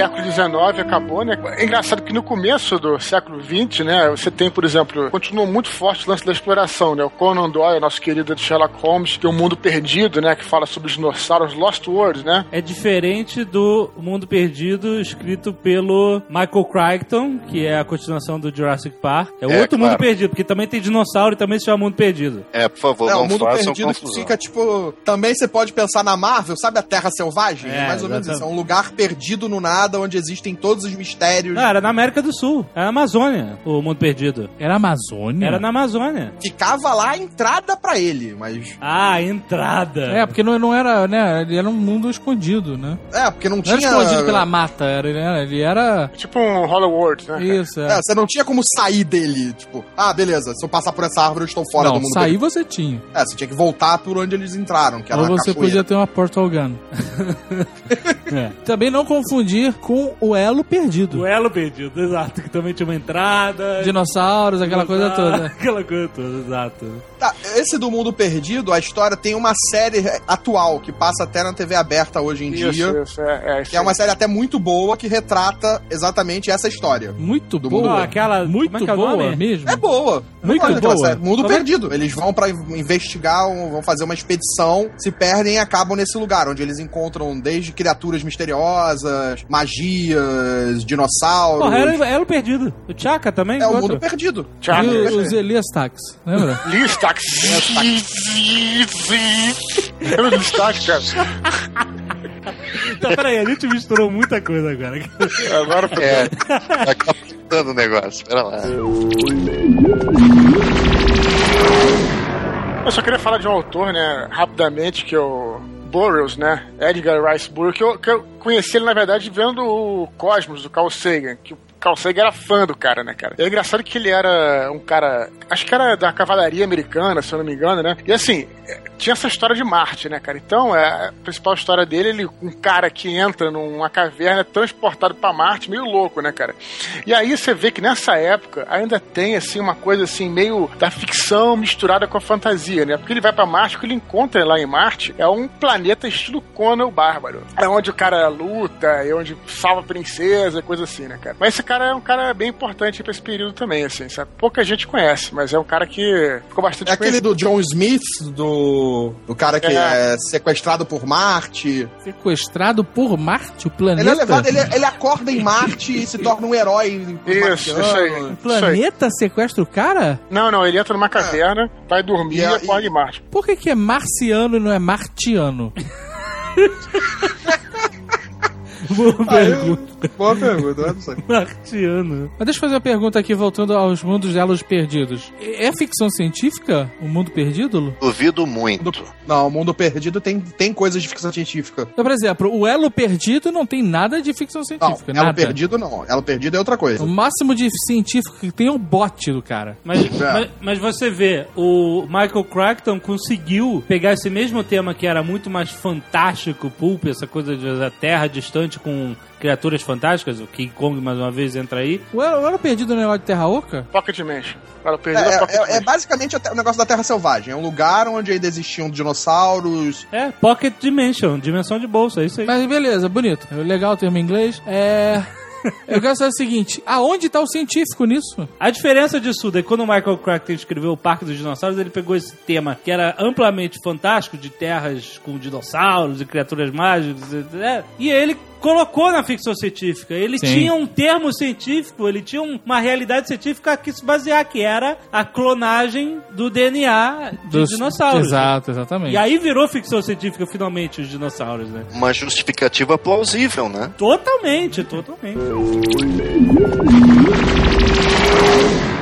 No início do século XX, tem uma separação dessas histórias amplamente científicas quando nasce o pulp. Isso. A história para as revistas, aquelas revistas feitas de polpa de, de madeira, que eram baratas, que você vendia por um centavo, cinco centavos. Você tá de sacanagem. Ah, não, pronto, começou. Descobri uma palavra nova, é isso? Pulp Fiction é porque a revista era feita de polpa. Era, a madeira, é. era a parte mais barata lá, de resto de madeira, que nem que fazia um papel vagabundo, e tinha essas revistas de histórias fantásticas, de ficção e tal. Pulp Fiction é uma baseada nisso. Caralho, cara. Todo dia a gente aprende um negócio novo. Tá ótimo. A gente essa cultura, mano. É, Porra, Pulp Fiction e galvanizado. Onde que a gente vai parar, né? A gente pode ver, a gente pode ver pelo caminhar da, da, da carruagem que fantasia e ficção científica era uma fornicação, era, Sim. era braço para um lado, perna para o outro, você não conseguia distinguir o que você estava vendo, o que você estava lendo. Você não conseguia diferenciar, por isso que tinha essa confusão. O Conan Doyle não ajudou em nada a ficção científica escrevendo O Mundo Perdido, por exemplo. Ele só ajudou a confundir a coisa. Mas graças a Deus aí vieram as, as revistas Pulp ou Astounding Science Fiction. Meu Deus, essa revista foi um marco, por quê? Porque finalmente empurrou a fantasia pro lugar que ela merece, que é o lixo. Ah, não, começou.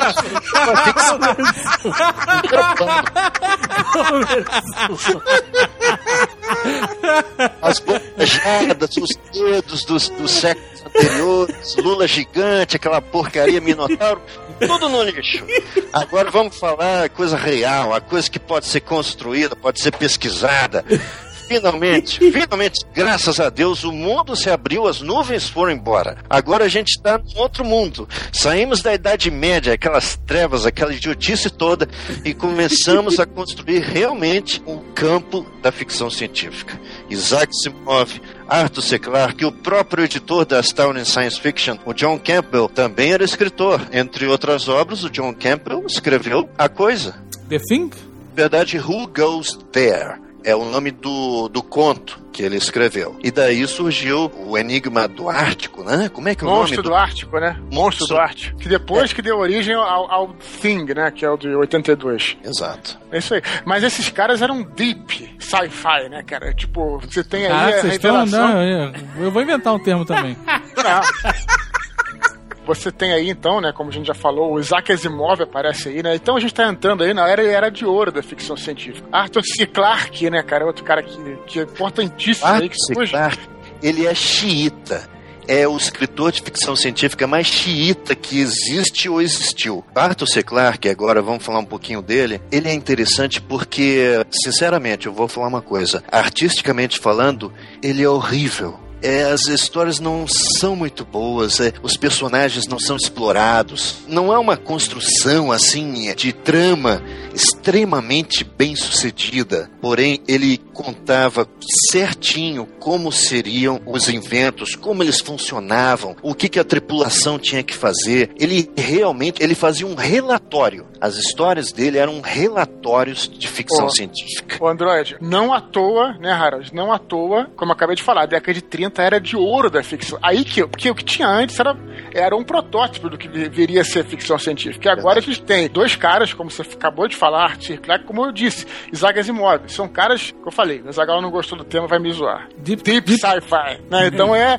E aí que começou mesmo, né, cara? A ficção científica, por isso que era de ouro aí, a partir da década de 30, com as revistas Pulp, né, cara? E era um público, como eu tô te falando, é um público total. É assim, tinha é, a Aston. Como é que é? Aston Sci-Fi. Fiction, não é isso? Acho que era essa e, e a Weird Tales, que era que, o cara que publicava o Conan, publicava o Lovecraft. Tinha essas duas e essa galera é a galera que tá escutando a gente agora, né? É a galera que os eram os nerds da época, eram os jovens que curtiam essa coisa, porque, como já falei em outros Nerdcast, só depois do Tolkien que a parada vem ser uma coisa de alto nível. Essa época era uma galera, é, era, é, era considerado uma, uma literatura menor nessa época, né, cara? Então eram os jovens que gostavam disso. Agora eu tenho uma correção para fazer, uma errata, porque lá no Nerdcast do Asimov eu falei uma coisa e estava errada sobre os robôs. Os robôs, sim, foram inventados numa peça de teatro chamado RUR, Russell's Universal Robots.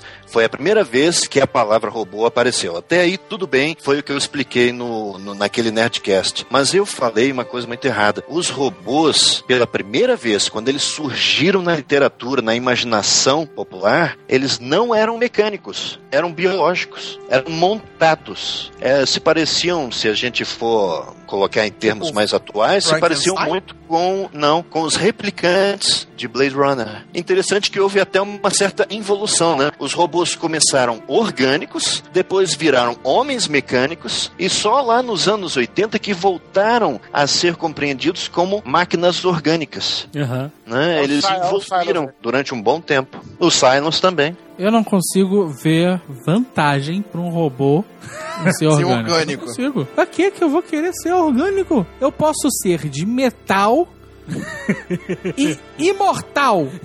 mas, eu quero ser é orgânico. escolha deles, cara. Eles não, nas- não escolheram nascer assim. Não, não. Eles escolheram. Lá no Battlestar Galactica, Born Star Galactica, os robôs eram belas torradeiras e aí, não, agora a gente vai ser humano. Vai inventar a clonagem e resolver esse problema. Mas você vê como eles vivem criando problemas pra eles? Não, mas Eles- é agora que a gente é mortal, fudeu, a gente tem que criar uma máquina de clonagem. verdade, um, um dos Silônios ele próprio fala, né? Uma das daqueles caras lá, o, o padre lá, o Número um. religioso, ele próprio fala que se eu fosse mecânico eu poderia ver ondas de radiação, eu poderia ver espetáculos da natureza no cosmos, mas como eu sou reduzido a essa forma podre e orgânica, não posso ver nada disso. Ele próprio fala isso pra no, quê? E pra quê? Pra quê? Pra quê a escolha? Pra poder ter tato e poder cagar e mijar? É isso? Sério, é isso? Pra ideia da série, na série, a ideia dessa transformação era pra convivência. Era uma coisa que foi levada a eles pra poderem viver em paz com aqueles que eles que existiam, que eram Ah, os humanos. Você pode entrar todo numa questão filosófica, filosófica, em né? De você querer entender como é ser, dararé. Se eu fosse um Agora, na robô. ideia da literatura, o porquê que houve esse retrocesso e depois voltou, aí eu não sei. Se eu fosse um robô, eu seria de metal, aço de preferência, e o meu objetivo ia ser simplesmente exterminar todos os humanos. Tá. Como todo robô deve ser, cara. Até você, até, até- você conhecer uma, uma outra robô, a qual você se apaixonasse e quisesse ter um corpo, uma alma pra poder amá-la, né? Não, cara, o sentimento não precisa ter alma. Você pode ter ele em transistores. Você simula. Exatamente. Aplicativo. Não, mas eu, eu- eu- de eu falei, eu falei- falei brincando, mas era, era- é por isso mesmo, né? Que a maioria das histórias eles foram procurando o corpo pra poder, né? Ter as emoções humanas. Né? A maioria das histórias fala disso. Mas uma, coisa interessante que eu tava conversando com um Android uma vez era que a ficção científica na literatura tá 10 mil anos na frente da ficção científica em qualquer outra mídia. Com certeza. No cinema, na TV, porque, primeiro, aqui na literatura é onde você tem a chance de se aprofundar totalmente no assunto. Não, eu vou, eu, vou, eu vou explicar de uma forma mais rápida que o Jovem Nerd, Ah. porque que na literatura a ficção científica é melhor do que na TV, no cinema e no teatro. Simples, cara. Só tem você, o Harold e mais um cara que gostam de ficção Ah, científica. tá bom. Não, eu tô- sério. A, a parcela de público que gosta de ficção científica é muito reduzido. Sim. Então você Não, pode não, pegar não. um livro e É, escrever. não, é, é assim, não é cara. por isso, é- É uma coisa barata de ser feita. Um ela- é cara, caro. é barato. Não, é- não é barato, cara. Não é barato. Você pode fazer uma ficção científica cara se tivesse retorno, mas não tem. Por isso que é feito barato. Porque é feito a toque de caixa porque o público é reduzido. Ou é um público que não tem grana. Não, As cara, pessoas gastar muito dinheiro para produzir uma série de ficção científica ou um filme. Então tem muito medo. É óbvio, eles têm medo de fazer algo tão complexo quanto a literatura. Então eles têm que tornar o produto deles retardado. Tinha que ter um decreto, pelo bem de vocês que gostam de ficção científica, devia ter. É proibido fazer qualquer obra audiovisual de ficção científica. Só literatura. Você já ligou? Você já ligou no Sci-Fi Channel? Não, tem muita porcaria lá. Não, só tem porcaria. ah, eu adoro ficção científica, vou assinar esse canal. Você fica idiota, você fica É uma retardado. merda. Você vomita durante 24 horas e depois cancela a É uma boa assinatura. merda, exatamente. Eu, eu acho assim, eu acho que cada mídia tem o seu valor, mas é- é, no caso da ficção científica, é, talvez um pouco da fantasia, mas é mais a ficção, a literatura acaba se tornando mais, né? Porque os caras que consomem esse tipo de, de obra, os caras gostam de pensar, gostam não só de visualizar, claro, vai ver um comédia. Comédia fica ótimo no cinema, no teatro, é uma coisa engraçada, na hora, rápida, que depende da representação do ator, etc. A ficção não, cara. A ficção você olha, você não vai ler um livro em duas horas, você vai ler um livro em Não, dias. cara, mas você pode fazer um filme cerebral que. Pode, que- não, claro que de pode, ficção cara. científica independente disso. Só que o público, o grande público, por exemplo, Eu Robô. Eu Robô poderia ter sido feito um livro foda sobre a história do robozinho lá, não Mas sei o é que lá. falando, mas cara, fizeram um filme pra dar dinheiro. Essa que é a parada. Porque Não, o isso também. se fosse feito só pra galera de ficção científica, o filme não ia dar dinheiro nenhum. Não É. ia, por quê? Porque essa parte do- da ficção científica literária não é mainstream. É o que e eu, talvez mas não. É o que eu falei. Porque você parar pra pensar, cara, quando o cinema tava produzindo Guerra dos Mundos lá na década de 50, que era aquela história antiga já de invasão dos marcianos, tarará, destruindo tudo, o Asimov tava escrevendo a fundação, cara. Ele tava revolucionando ficção científica com essa porra. Então ele tava 10 mil anos na frente do cinema, entendeu? E a gente vê, cara, que, por exemplo, um dos filmes cerebrais de mais sucesso de ficção científica dos últimos tempos foi Matrix. Porque todo mundo ficou, caraca, tem milhões de, de níveis de pensamento em Matrix, eh, espiritual, filosófico, científico, caralho e tal. Só que era um filme de ação também, né? Sim, Porque sim. isso que fez funcionar o filme. É, o- é, é- é o, é o- a fórmula que é difícil de você alcançar, né? Isso, É você conseguir fazer um filme pra todos os públicos, né? Exato. Quem quer ver só ação vai ver amarradão. Quem quer ver uma parada mais profunda é, é- é conseguir usar essa mídia de uma maneira extrema, que é você bota ação, você bota os diálogos, você bota as coisas escondidas, mensagens subliminares, né, as coisas subentendidas que fazem a galera curtir, né, do filme de tantos layers diferentes pra quem gosta de inglês. E já que a gente chegou na década de 50, eu vou concordar de novo com a Zagal e dizer que era isso que estava acontecendo mesmo, né? Porque você teve, assim, um come- você começa a ter um interesse pela ficção científica e o cinema fala, pô, espaço, alienígenas, maneiro. E o que os caras fazem, cara? Meu irmão, 99% da produção dessa época, de filmes, era filme B, que não tinha nada de ficção científica, mas tinha uma capa de ficção científica. Qual era Tipo aquele filme assim, do macaco que tinha um, um Porra. capacete de astronauta com duas antenas? é, Legal. vários. Isso é emblemático, né, cara? É emblemático esse macaco com o escafandro na cabeça. Ele representa um termo que eu chamo de sci-fi trash. Que é o do que é feito aquele canal Sci-Fi Channel, entendeu? É, tirando o Star Trek que passa lá, tem muita coisa. E eu vi isso, não lembro, acho que foi em algum, algum documentário falando o seguinte: o gênero da ficção científica é, sempre foi meio enxotado como gênero literário pelos outros é, gêneros, pelos intelectuais e tal, porque ele era um gênero repleto de ótimas ideias e inundado de escritores medíocres. Isso, isso Por aí. incrível que pareça. Não basta ter uma ideia, né, cara? Exato. Tem que saber. Esses grandes caras, Arthur C. Clarke, Philip K. Dick, Asimov, Frank Herbert, Ray Bradbury, esses caras são os supra-sumos, sabe? São os caras top de linha, sétimo dan, sabe? Samurai. Agora, tem um universo de escritores ruins que inundaram esse gênero com, com lixo, cara. Aí o Infelizmente. cinema, aqui. e o cinema sofreu muito com isso, né, Exato, cara? Ou, né? ou- ou não sofreu, né, cara? De repente era, era outra coisa. Na verdade, quem sofreu foi a ficção científica. O cinema ganhou seu dinheirinho. Isso é verdade. O cara que fazia, É, faz um filme trash de ficção científica, ele tá cagando pra ficção científica. Tá que o cara é apaixonado? Ah, eu adoro essa merda, eu vou fazer esse filme com isopor, prata pra caralho, chroma key. O cara investiu 100 mangos, levou 200 de volta, pra ele fechou a conta, cara. É. Passando o drive-in, né? O, o, o- É. passando, pass- Zagal. É. passando os drive-ins lá, né, é, tomando Coca-Cola, comendo, né? Pra essa galera que faz esse tipo de filme, não é, ah, eu tenho que ganhar milhões. Não, o cara tem que só recuperar o investimento e ganhar um lucro pequeno, entendeu?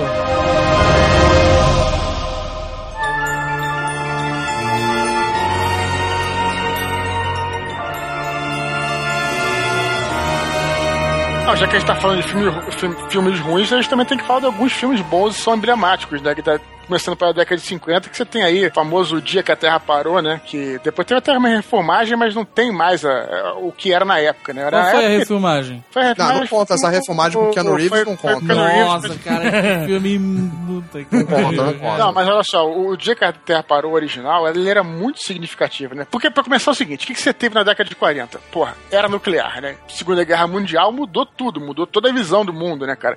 E nego era paranoico esse negócio de, de parada nuclear. Tudo era nuclear, tudo era, porra, era um negócio assim. Todas as histórias eram alienígena que se formou através de cérebro, super não sei o que, perto da usina nuclear. Tudo era usina, tudo era nuclear. Até no Fundação, que foi escrito nessa época, que era um futuro muito, muito distante, a maior arma que eles tinham lá eram armas nucleares, né? Então, Isso, isso aí. Duna também tinha. E a- Duna, e a que ela também passava-se mil- milhões de anos também na frente. Milhares. de Godira. Godira. Não, É. não. Gojira é um lixo. Mas Vamos eu tô falando que é bom, tô voltar. falando que o, monstro surgiu por causa da era nuclear. Ah, tá, tá, tá. Então, o dia que a Terra parou é, é- é aquela história que, assim, che- chega um alienígena na Terra, né? Falando bem rapidamente, chega um alienígena na Terra. Keanu um, é um cara, um cara que tem uma. Não, esquece Keanu Reeves, cara. Porra, nem fala isso. esquece que eu- Esquece esse filme, esquece esse filme. Um cara tem uma forma é, humana normal, né? Não explica muito o que, que, que, tem. Explica, é, é baixo orçamento. Cara, o cara é um robô. Não, na verdade, ele não se apresenta como humano. Ele vai com aquela roupa, primeiro aparece um Isso, robô, depois isso. ele aparece com a roupa, que é Mas, o tempo que demora pra ele se adaptar. O lance é o seguinte, você, olha, a, a gente tava aqui, enquanto vocês estavam brigando no planeta de vocês, beleza. Agora que vocês inventaram, entraram na era nuclear, inventaram a arma atômica, vocês podem destruir outros planetas e etc. Então o negócio é o seguinte, vocês se entendam, ou então a gente vai destruir o mundo. Essa é parada, entendeu? Então é, é uma coisa muito interessante, porque as potências não conseguem se entender. Porra, levam, né, é, na flauta que tava acontecendo e tal. Então é. Então nem aí, né? Isso que é também é uma crítica. Muito maneiro o filme. E aí surgiu o ícone pop Clato Barada Nicto. Que era a senha, né, pro. pro, Pra pro desativar Cortes, o- né? Exato. Amor, né? É. Parece que ele vê que tem uma- um garoto, um garotinho, né? Que tem o amor da mãe pelo filho. Tem uma coisa assim, se eu não me engano. Tem anos que eu vi esse filme, né? Tá na hora desses alienígenas mandarem um cara que não seja frouxo pra Terra, né, cara? Sempre tem um negocinho, sempre tem uma historinha, né, cara? Mas eu não sei se é isso, tenho quase certeza. esperança na Terra. É, mas assim, eu entendo que a maioria dos alienígenas são frios e calculistas, certo? Se baseiam por probabilidade. Ah, talvez tenha esperança, mas o mais certo é que não. Pum, acabou. Explode a Terra. Não fala isso no ar que você acaba dando ideia, cara.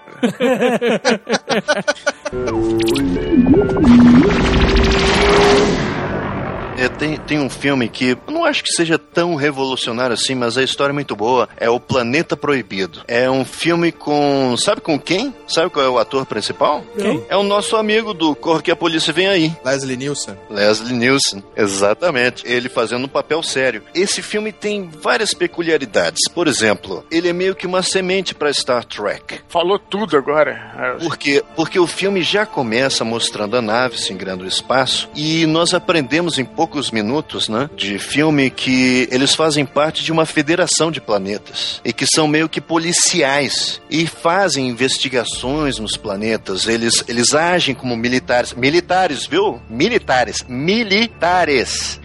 que nem Star Trek. A- até a estética é parecida, né? É a bem gráfica. parecida, bem parecida. Ou seja, é uma semente para Star Trek que viria anos depois, né? Mas o, o filme em si, ele trata de um planeta que está quase todo deserto, uma expedição que foi para lá, foi toda dizimada, sobraram apenas um, um homem, sua filha e um robô que ele construiu que se tornou um ícone da ficção científica. Era um monstro mecânico, o Robbie, mas ele é um ícone do, de- de- do pessoal que gosta dessa ficção científica horrorosa dos anos 50, 60. Eu tenho o bonequinho dele aqui.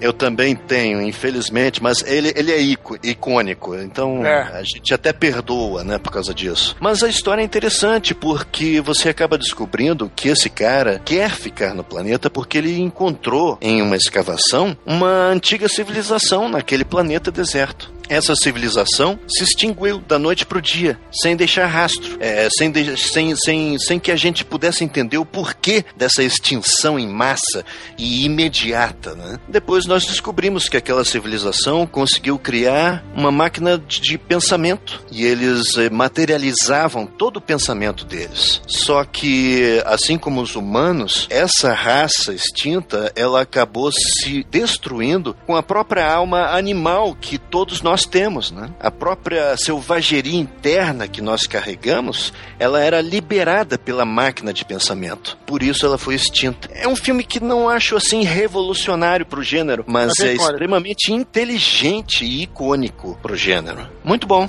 um bom filme. Eu aconselho as pessoas a assistirem. É, ele tem uma pegada diferente, ele é mais lento, né? Não fica explodindo coisa na tua cara o tempo todo, mas é um filme legal. Tem um filme bem ruizinho que fala de uma coisa parecida. Aquele Esfera, também do Michael Crichton, sabe? Que não, eu acho Sim, um bom sim. filme. É, eu acho, Eu acho um bom. bom filme. É, mas eu acho que ele fica muito no terrorzinho e pouco, entendeu? Dava pra se discutir mais aquilo, e aí fica muito mostrando o monstrinho do, do, do, do fundo do Mas mar é e tal. também, também se trata de uma máquina de pensamento. E a selvageria é libertada e os nossos temores, as nossas fobias ficam reais e acabam nos matando. É realmente, é bem parecido, é um paralelo bem próximo mesmo. É um bom filme, eu acho um bom filme, não sei por que você não gostou. Só porque tem monstro, é isso? Não, não, assim, é porque é mais um, mon- um filminho de terror e suspense do que ficção científica. Você, você só vê, só começa a pensar realmente em todas as possibilidades. Nossa, aquela esfera materializava o pensamento humano e podia, assim, essa discussão podia ir tão longe e só ficou naquela de parecer monstro quando mar Mas é só. Eu acho que as- o filme existe apenas para discutir que não importa a tecnologia e a cultura e a civilização, continuamos sendo Somente animais, o- né? É, a mente humana sempre vai Sim. pro lado negro. Sim, sim, sim. Alien é ficção Ah, mas- científica? Claro, claro. É, Que é um, é um terror É ficção em cima de ficção científica. É, como o Harold falou em outro Nerdcast, né? O terror com, né, no fundo lá tem... Mas por que, que é Ah, ficção então- científica, eu pergunto? É, beleza, tem a nave, mas só tem isso, né? Não tem nada de ciência que é discutido. Não, Seria mais cara, uma mas ficção ele- biológica, Mas ele não talvez. tem... Mas a biológica. ciência, ela não precisa ser discutida. Exato. Você pode discutir sobre qualquer assunto na ficção científica. Não precisa ser. A ciência não é o objeto de discussão dos filmes de ficção científica. Isso causa um, um, um- um embaraço, um rolo na cabeça. A gente não está ali querendo discutir ficção científica, a gente está querendo discutir humanidade, civilização, brutalidade. E por que, que vocês não simplesmente estudam sociologia, então? Ah, lá vai. Então, vai. então, você, o- Você tem uma. É a forma de você discutir brincando, Azagal. Entendeu? Vamos falar sobre isso aqui, mas vamos botar uma capa de fantasia em cima. É isso. Exatamente. Ok. Responder a tua pergunta, é, eu vou puxar aquela que tem essa separação, né, de ficção científica soft, né, e ficção científica hard. A ficção científica hard foi o que o, que o Harold falou, essa, essa parte de do Arthur C. Clarke, Asimov, que são muito ligados aos conceitos científicos. Não, E beleza, a gente tá soft- falando de filme. E- e- É, É. isso que é a dúvida. Porque Alien é ficção científica, mas é, é soft. É muito difícil no cinema você fazer um filme de ficção científica é hard, porque o cinema é, é- é movimento, o cinema é ação, cara. Movimento, e, e o público que vai, vai ver filme, tudo bem, pode ser o mesmo cara que lê, mas quando, ele, quando pô, um jovem vai ver um filme, ele espera. Então a ficção científica no cinema, ela tá quase sempre muito ligada com a aventura, não tem muito jeito. Alien, por exemplo. É, eu falei, Alien é ficção científica? O Jovem Nerd gritou, claro. É, mas é, antes de mais nada, terror. Mas aí, aí que tá. Filme Sabe terror. que, mas sabe o que parece? É que assim, não tem filme bom de ficção científica. Mas é ficção científica. Não é, é outra coisa e vocês É, dizem que é é ficção por Cara, é que nem científica. Blade Runner. Você não tem Blade Runner, é o marco da ficção científica? Mas por que? Não, é um filme filosófico. Mas, a- a- ficção assim- científica é no fundo, entendeu? Estão discutindo criatura, criador, entendeu? Imortalidade, etc. Mas no fundo tem o carro que voa, Los Angeles 2019, robôs, os robôs não, replicantes, que são androides, são, são seres humanos engenhados artificialmente. Isso é o pano de fundo, mas o, que interessa no filme é, é o cara questionando, eu quero mais vi eu quero viver mais, eu quero encontrar o meu criador e pedir mais vida, sabe? Eu vou foda-se o que tiver no meu caminho, eu vou destruir tudo que tiver no meu caminho pra eu viver mais. Então, foda-se a, ficção científica. Então eu posso pegar um Blade Runner, por exemplo, e eu posso, se eu tiver uma locadora, eu posso colocar na prateleira de ficção científica ou de drama. Pode. Pode. Então pode. Blade eu Runner é um drama. Sim. Então beleza. Então, Harold definiu isso bem em outro Nerdcast, cara. Ficção científica é o fundo. então, então é sempre é dual class. Do- É, é dual class justamente por ele que porque a gente tá falando desde o início. Porque realmente no cinema fica muito difícil você transportar, né? Porque, porra, você vai vai pegar um Asimov, por exemplo, ou um próprio Arthur C. Clarke, que vai contar os detalhes. Fica um saco, maluco. Tu imagina o narrador falando os detalhes, não dá. Por isso que eu falei na abertura do programa que Star Wars não é uma ficção científica. Por que não? Porque só porque tem é, espada de laser, high laser, nave espacial ficção científica? Não. É uma fantasia. Que Com tem uma ficção capa científica. de ficção Então ele pode ser colocado na- nas duas prateleiras. Pode, poder pode. Tanto que tem gente que faz lista de melhores filmes de ficção científica e bota Star Wars, mas não Isso. é. Essencialmente não é. É muito mais fantasia do Eu, que a gente, científica. eu não, eu ainda, é, é difícil pra mim ficção científica. Não, e tem mais, eu, te- te- eu te digo mais, porque é o seguinte, por que, que é difícil pra você? Porque é claro que existe o seguinte, cara, esse negócio de rótulo é uma merda. Te vou dizer, dentro da própria ficção científica, cara, o que você tem de ficção científica, é, cyberpunk, high, soft, isso é, um, isso é um saco. Não existe essa parada. Como eu falei, a década de 60, 70, que acaba, né, a era de ouro da ficção científica e começa, não vou dizer uma decadência, mas assim, foi o que o Harold falou, esses caras que eram ficção científica hard, né, cara, os robôs, esses, esses foram substituídos para a ficção mais sociológica e a ficção mais psicológica, cara. Philip K. Dick, que tem o Blade Runner, Total Recall, tudo baseado nos contos dele, o cara não tava nem preocupado com a ciência, nem preocupado com a sociologia, ele tava preocupado em falar das coisas da mente humana. Total Recall, que é a história que você sabe, né? O cara tem um implante na cabeça, ele não sabe quem ele é, tal. O Blade Runner, o cara não sabe se é replicante ou não. Então é, tem essas coisas todas aí também, né? Não, esse negócio do replicante ou não, isso acho que surgiu no, no filme. Mas tem as coisas dos replicantes, né, cara? Que, que Sim, é, tem essa- a filosofia que- Querer toda. ser humano, do não querer, É. da- de querer viver, de, poder- de ter o direito a viver. Ele levantava a questão da vida, da morte. é, a minha vida é mais importante que a sua. Que sabe? mundo antiético é esse em que você cria uma vida e quatro anos depois a joga no lixo? Isso é, É. horrível, né? Só, só que a gente tá falando de Blade Runner, deixa eu só é, finalizar aqui, né? E só falar rapidamente do Cyberpunk também, que, que o Blade Runner tem um pouco de Cyberpunk, que foi um gênero, a gente tava falando da de 60, 70. E aí, finalmente, na década de 80, tem esse gênero, que foi um. é, mais uma vez, né? É difícil dizer se é ficção científica, mas é, foi um gênero que foi da literatura, né? Com ne Neuromancer e tal, que foi um gênero que foi mais marcado pelos anos 80, que é aquela parada das corporações, é que você tem muito, por exemplo, em Ghost in the Shell, né, cara? Tem muito em algumas histórias japonesas, tem, tem no Blade Runner, né? Que é a parada do mundo meio que pós-apocalíptico, onde as corporações elas controlam tudo, né, cara? E aí é, é- geralmente são os rebeldes lutando contra a corporação, né? Isso é um gênero que terminou, né? Acho que foi o Matrix é cyberpunk, próprio- Tem elementos de cyberpunk um pouco, né? Mas não diria que seja cyberpunk. mas como todo punk traiu o movimento, né?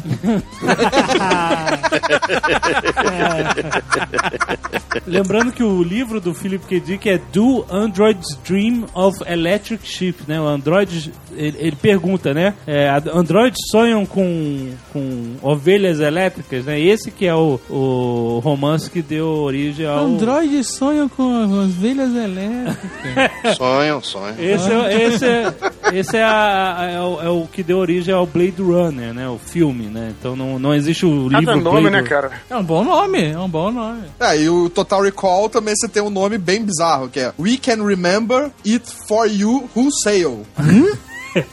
Wholesale. Hã? Wholesale. Ah, Wholesale. Whole- Ah, tá. É, eu entendi. We Can Remember For You Wholesale. Wholesale é venda por atacado. Então é isso. Então qual é a tradução literal do nome do livro? Abre aspas. Nós podemos relembrar para você, fecha aspas, venda por atacado. É a quitanda. É a quitanda. É a quitanda, nós, nó- nós botamos, nós fazemos você lembrar da parada, entendeu? Compre duas lembranças, leve três. Exatamente. tipo isso. Exatamente. Feira das Lembranças. Ei, caraca, Carlos, ótima Caraca, tradução. parabéns. Feira das Lembranças. Feira das lembranças. Excelente. Galaxy Rangers é ficção científica? Galaxy Ranger? É. Que é, mas é idiota. É simplesmente... Olha, olha só. Você viu por acaso o episódio da Boneca das Emoções? Ainda bem que não. É o melhor episódio do Galaxy Rangers, Que cara. episódio é esse? Tem uma boneca que é uma, uma gelatina escrota que ah, tem todas as emoções ali à flor da pele. Eu já falei isso em algum Nerdcast. Não lembro. E aí roubam a porra da boneca das emoções. E é um perigo essa porra, porque ela aflora as emoções e potencializa de uma forma inacreditável. Ah, E aí é, o episódio inteiro é discutindo essa porra de é, emoção ser potencializada, não sei o que lá. no Galaxy Rangers? Tô te falando. E aí no final é muito foda, porque é, eles acham, eles vão investigando, é meio detetive o episódio. É. E aí eles acham um cara lá se mijando de medo, todo encolhido, porque ele tocou um segundo na boneca das emoções e foi pro caralho. E aí acham um outro todo alegrinho. E aí no final o, o vilão joga assim a boneca das emoções. E se a pessoa tocar um segundo, já vai pro caralho, sabe? E a boneca vai cair em cima daquela mulher lá de franjinha. É. E aí o Gus, lembra do Gus? O lourinho? Ah. Metamorfo? Ele É. pula e agarra a boneca das emoções. Mas ele era tão foda que ele faz um, sabe, super saiyajin com a boneca das emoções. Como assim? Ele, cara, ele, ele, ele extrapola toda emoção que ele zera e fica normal. Olha só, cara. E aqui, ó, ó Galaxy, acha aí, Galaxy Rangers Season 1, episódio 9. O nome do episódio é Um Milhão de Emoções. E, cara, esse episódio eu a vi na época, que passava na Globo, não sei se era a mesma época, mas, puta, eu achei foda, eu era criança, achei foda. Olha aí a discussão, rapaz. Toca aí uma música de trombetas, porque o Azaghal começa, está aceitando, tá- a ficção científica está entrando nele. Não- Ela está entrando nele, ele está se apaixonando. Botou só a cabecinha agora. Vai ter a cabecinha. Pra você entender, eu tô dizendo, se você for pegar lá no início, que a gente voltando pro saco Zenop, só pra, só pra dar, botar uma, uma- um ponto final nessa parada mesmo. Quando nasceu a ficção científica, por que, que ela se diferenciou da fantasia? Por aquela parada que eu te falei. Porque assim, se você cria um mundo onde existe um inverno de 30 anos, vamos dizer, e aí você, antigamente, você não tinha a menor noção de que nem o mundo girava, vamos dizer assim, né? Tô dando um exemplo bizarro. Então o cara falava que era um, era um deus que fazia aquilo e tal. Na medida que você coloca aquilo como a, é a órbita, não sei o que, tu tá, tá explicando aquilo de uma maneira científica. Por isso que é assim que começou a parada. As pessoas começaram a explicar as suas histórias, não por uma história de um deus ou por, uma, por um feitiço de fada, mas através de uma de um premissa científica. Assim que Beleza, começou. eu acho isso, eu achei, achei bonito isso. Achei, isso eu achei bonito. É, que nem o Frankenstein, né? Em vez de ser um monstro mágico, ela era, era um monstro que criado através da ciência. assim, aí você a confusão vai normalmente, depois a ficção científica, ela própria vai evoluindo. Você chega, por exemplo, na década, a gente tá falando da década de 50, você chega na década de 60, 70, cara, as histórias de ficção científica são tudo menos, assim, científicas. Então a gente pega aí, por exemplo, Duna, do Frank Herbert. O que interessa ali não é, não é nada de ciência. Não interessa as naves. O que interessa ali é discussão sociológica. Não, mas pelo que eu me lembro no programa de Duna, tem vários aspectos científicos que são explorados. Agora, a parada é o seguinte: Não, mas- o cara vai escrever um, um drama, um cara vai escrever uma novela. Aí o cara pensa assim: hum, eu vou escrever uma novela. É amor proibido, aquela coisa, né? Então eu posso escrever isso no Leblon ou no espaço. Se eu escrever no espaço, é ficção científica. Se eu escrever no Leblon, é uma Não novela. necessariamente. Tá falando, aí vira, por exemplo, Star Wars, que não tem nada de ficção científica. É uma aventura no espaço, né, cara? Mas eu entendi o que o Azagal tá falando. Ele tá falando justamente de Duna. Duna realmente, se você for parar pra pensar, é uma ficção científica, mas muito de leve, muito de leve. Porque ali a discussão é outra, é social, é sociológica. Isso. É, tanto é que o próprio, próprio livro estabelece, acho que nas primeiras páginas, que os computadores foram abolidos do universo. Exatamente. Então é, é a Idade Média completa. Então é quase uma fantasia. Realmente, Duna é um meio termo, é mais uma discussão sociológica mesmo. Ficção científica tem Olha quase aí, nada. soe as trombetas! Mas, Está entrando a fantasia. ハハハハ